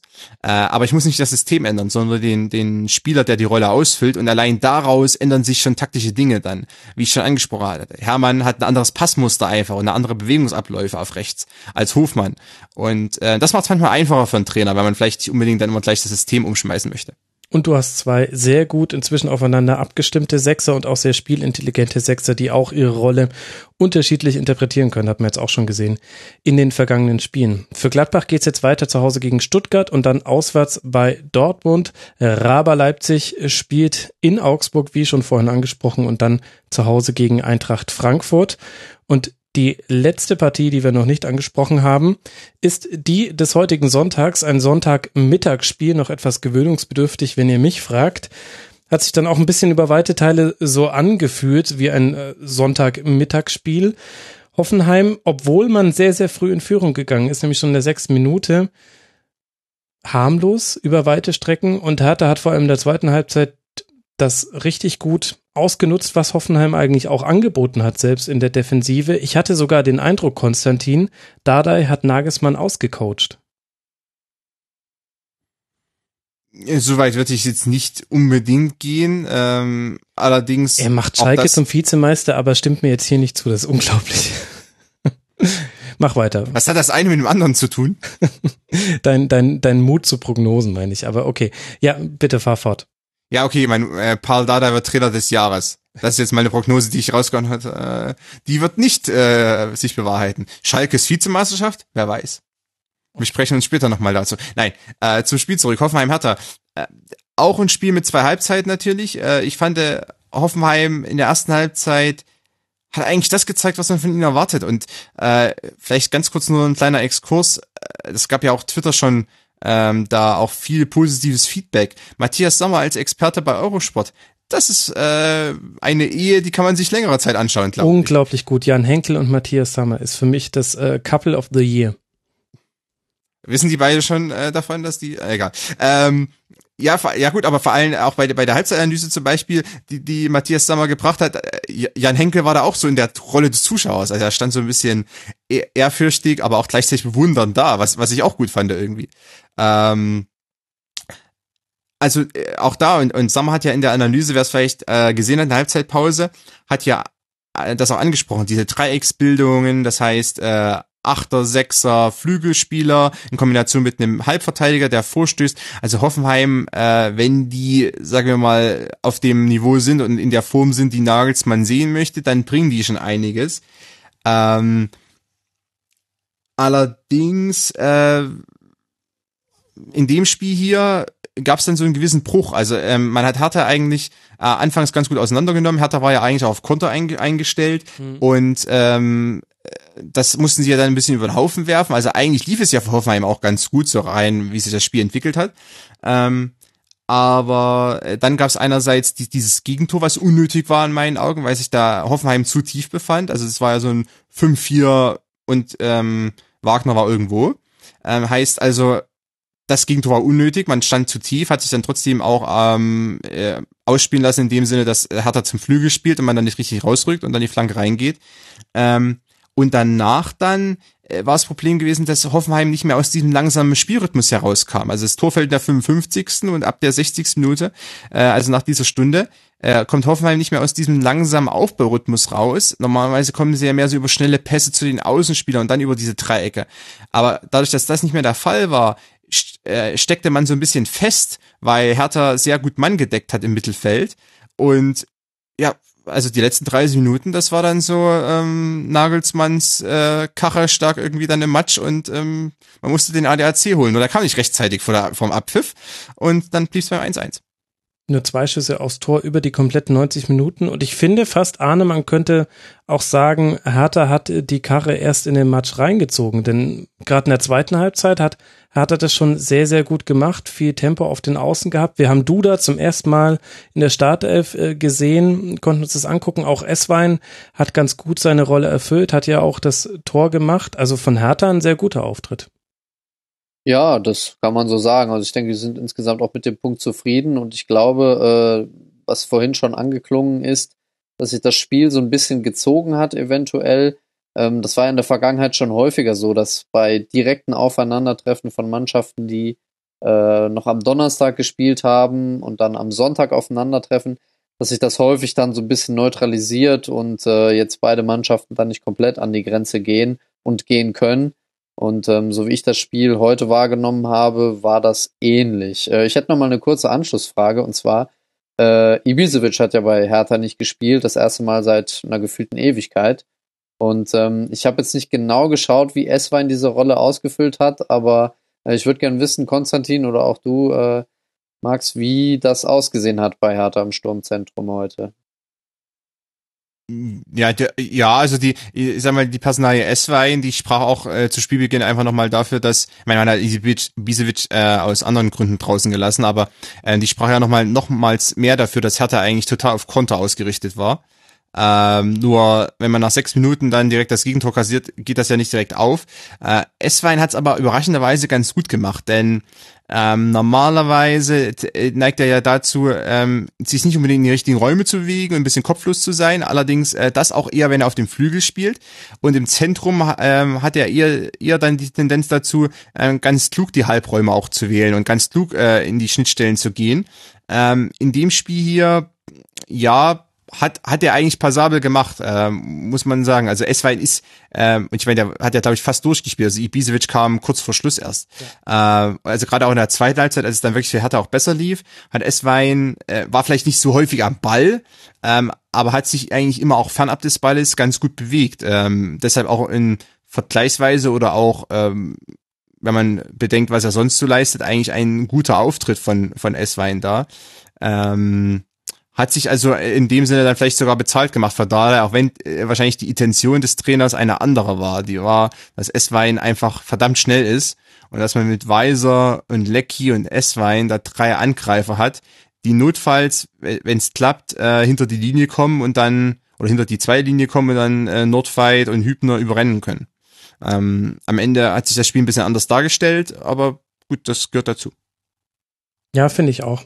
Also ich glaube auch, so wie du es gesagt hast, er war als schneller Konterspieler eingeplant, aber insgesamt hat man ja sehr selten diese Geschwindigkeit überhaupt auf den Platz gebracht oder bringen können, wie es vielleicht geplant war, auch Lecky. Wenn er mal geschickt wurde im direkten Duell, dann hat man auch wirklich gesehen, dass das allein vom Geschwindigkeitsvorteil her wirklich ein gutes Matchup ist mit ziemlich vielen Außenverteidigern in der Fußball-Bundesliga, aber so viele Möglichkeiten gab es nicht. Aber Esswein hing alles andere als in der Luft und das hat mich auch selber erstaunt denn das war jetzt bisher noch nicht so eine Spielweise, die man von ihm gesehen hat, dass er auch wirklich Bälle weiterverarbeitet, nicht zu viele Ballverluste hat und immer da präsent ist, wo er auch anspielbar ist. Das war, hat echt ganz gut geklappt.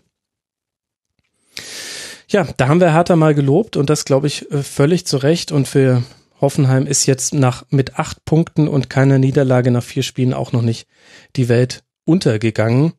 Ich glaube, damit können wir diesen Spieltag zumachen, aufs Restprogramm der beiden noch gucken. Hertha spielt jetzt zu Hause gegen Leverkusen und dann auswärts in Mainz und die TSG darf gleich schon auswärts in Mainz ran und dann zu Hause gegen Schalke 04 spielen. Und dann haben wir schon in sieben Tagen noch zwei weitere Spiele in den Büchern. Ist es nicht herrlich, ihr zwei? Wunderbar, oder? Ich Unheimlich viel Spaß. Total, totale Überdosis an Fußball. Ich werde total überrollt von einer Welle der Euphorie. ja. Das ist eine Über Überdosis Fußball. Ich, ich denke, dass äh, der Cholesterin, der, der nationale Cholesterinspiegel wird steigen bei dem ganzen Bier- und äh, Chipskonsum. Ach, ich, ich weiß nicht über Dosis Fußball. Also es ist natürlich sehr, sehr anstrengend aus äh, Rasenfunkperspektive, ehrlich gesagt. Also die nächste Folge gibt's am Donnerstag, ja, wann wird sie erscheinen? Also vormittags nehmen wir sie auf und am Montag äh, Mittag nehmen wir dann die wiederum übernächste Folge auf. Das ist natürlich ein bisschen viel jetzt, aber ich mag das ehrlich gesagt. Die Länderspielpausen, die hauen dann immer so früh einen Stock zwischen die Speichen in der Saison und mit den englischen Wochen nimmt man so ein bisschen Fahrt auf. Und da gibt's Mannschaften, die gehen da mit neun Punkten raus und es gibt Mannschaften, die gehen da mit einem Punkt raus und alles kriegt so eine gewisse Geschwindigkeit und wir steuern dann langsam zu auf den heißen Oktober, äh, wo es dann auch Ende Oktober richtig mit äh, Spitzenspielen auch losgeht. Also ich, ich mag das irgendwie. Das ist so ein Durchlauferhitzer. Darf ich kurz auf eine Genau, oder im Bild zu bleiben. Es gibt eine Überdosis und äh, Länderspielpausen sind kalter Entzug. Guter Punkt. Arne, was wolltest du noch ergänzen? Ja, äh, es gibt wichtige Sachen und das sind natürlich äh, Spiele auch in der englischen Woche, aber es gibt auch ganz, ganz wichtige Sachen und zwar äh, die Mitgliederversammlung beim 1. FC Köln am kommenden Montag, also jetzt nicht äh, Montag der äh, 18., sondern Montag der 25.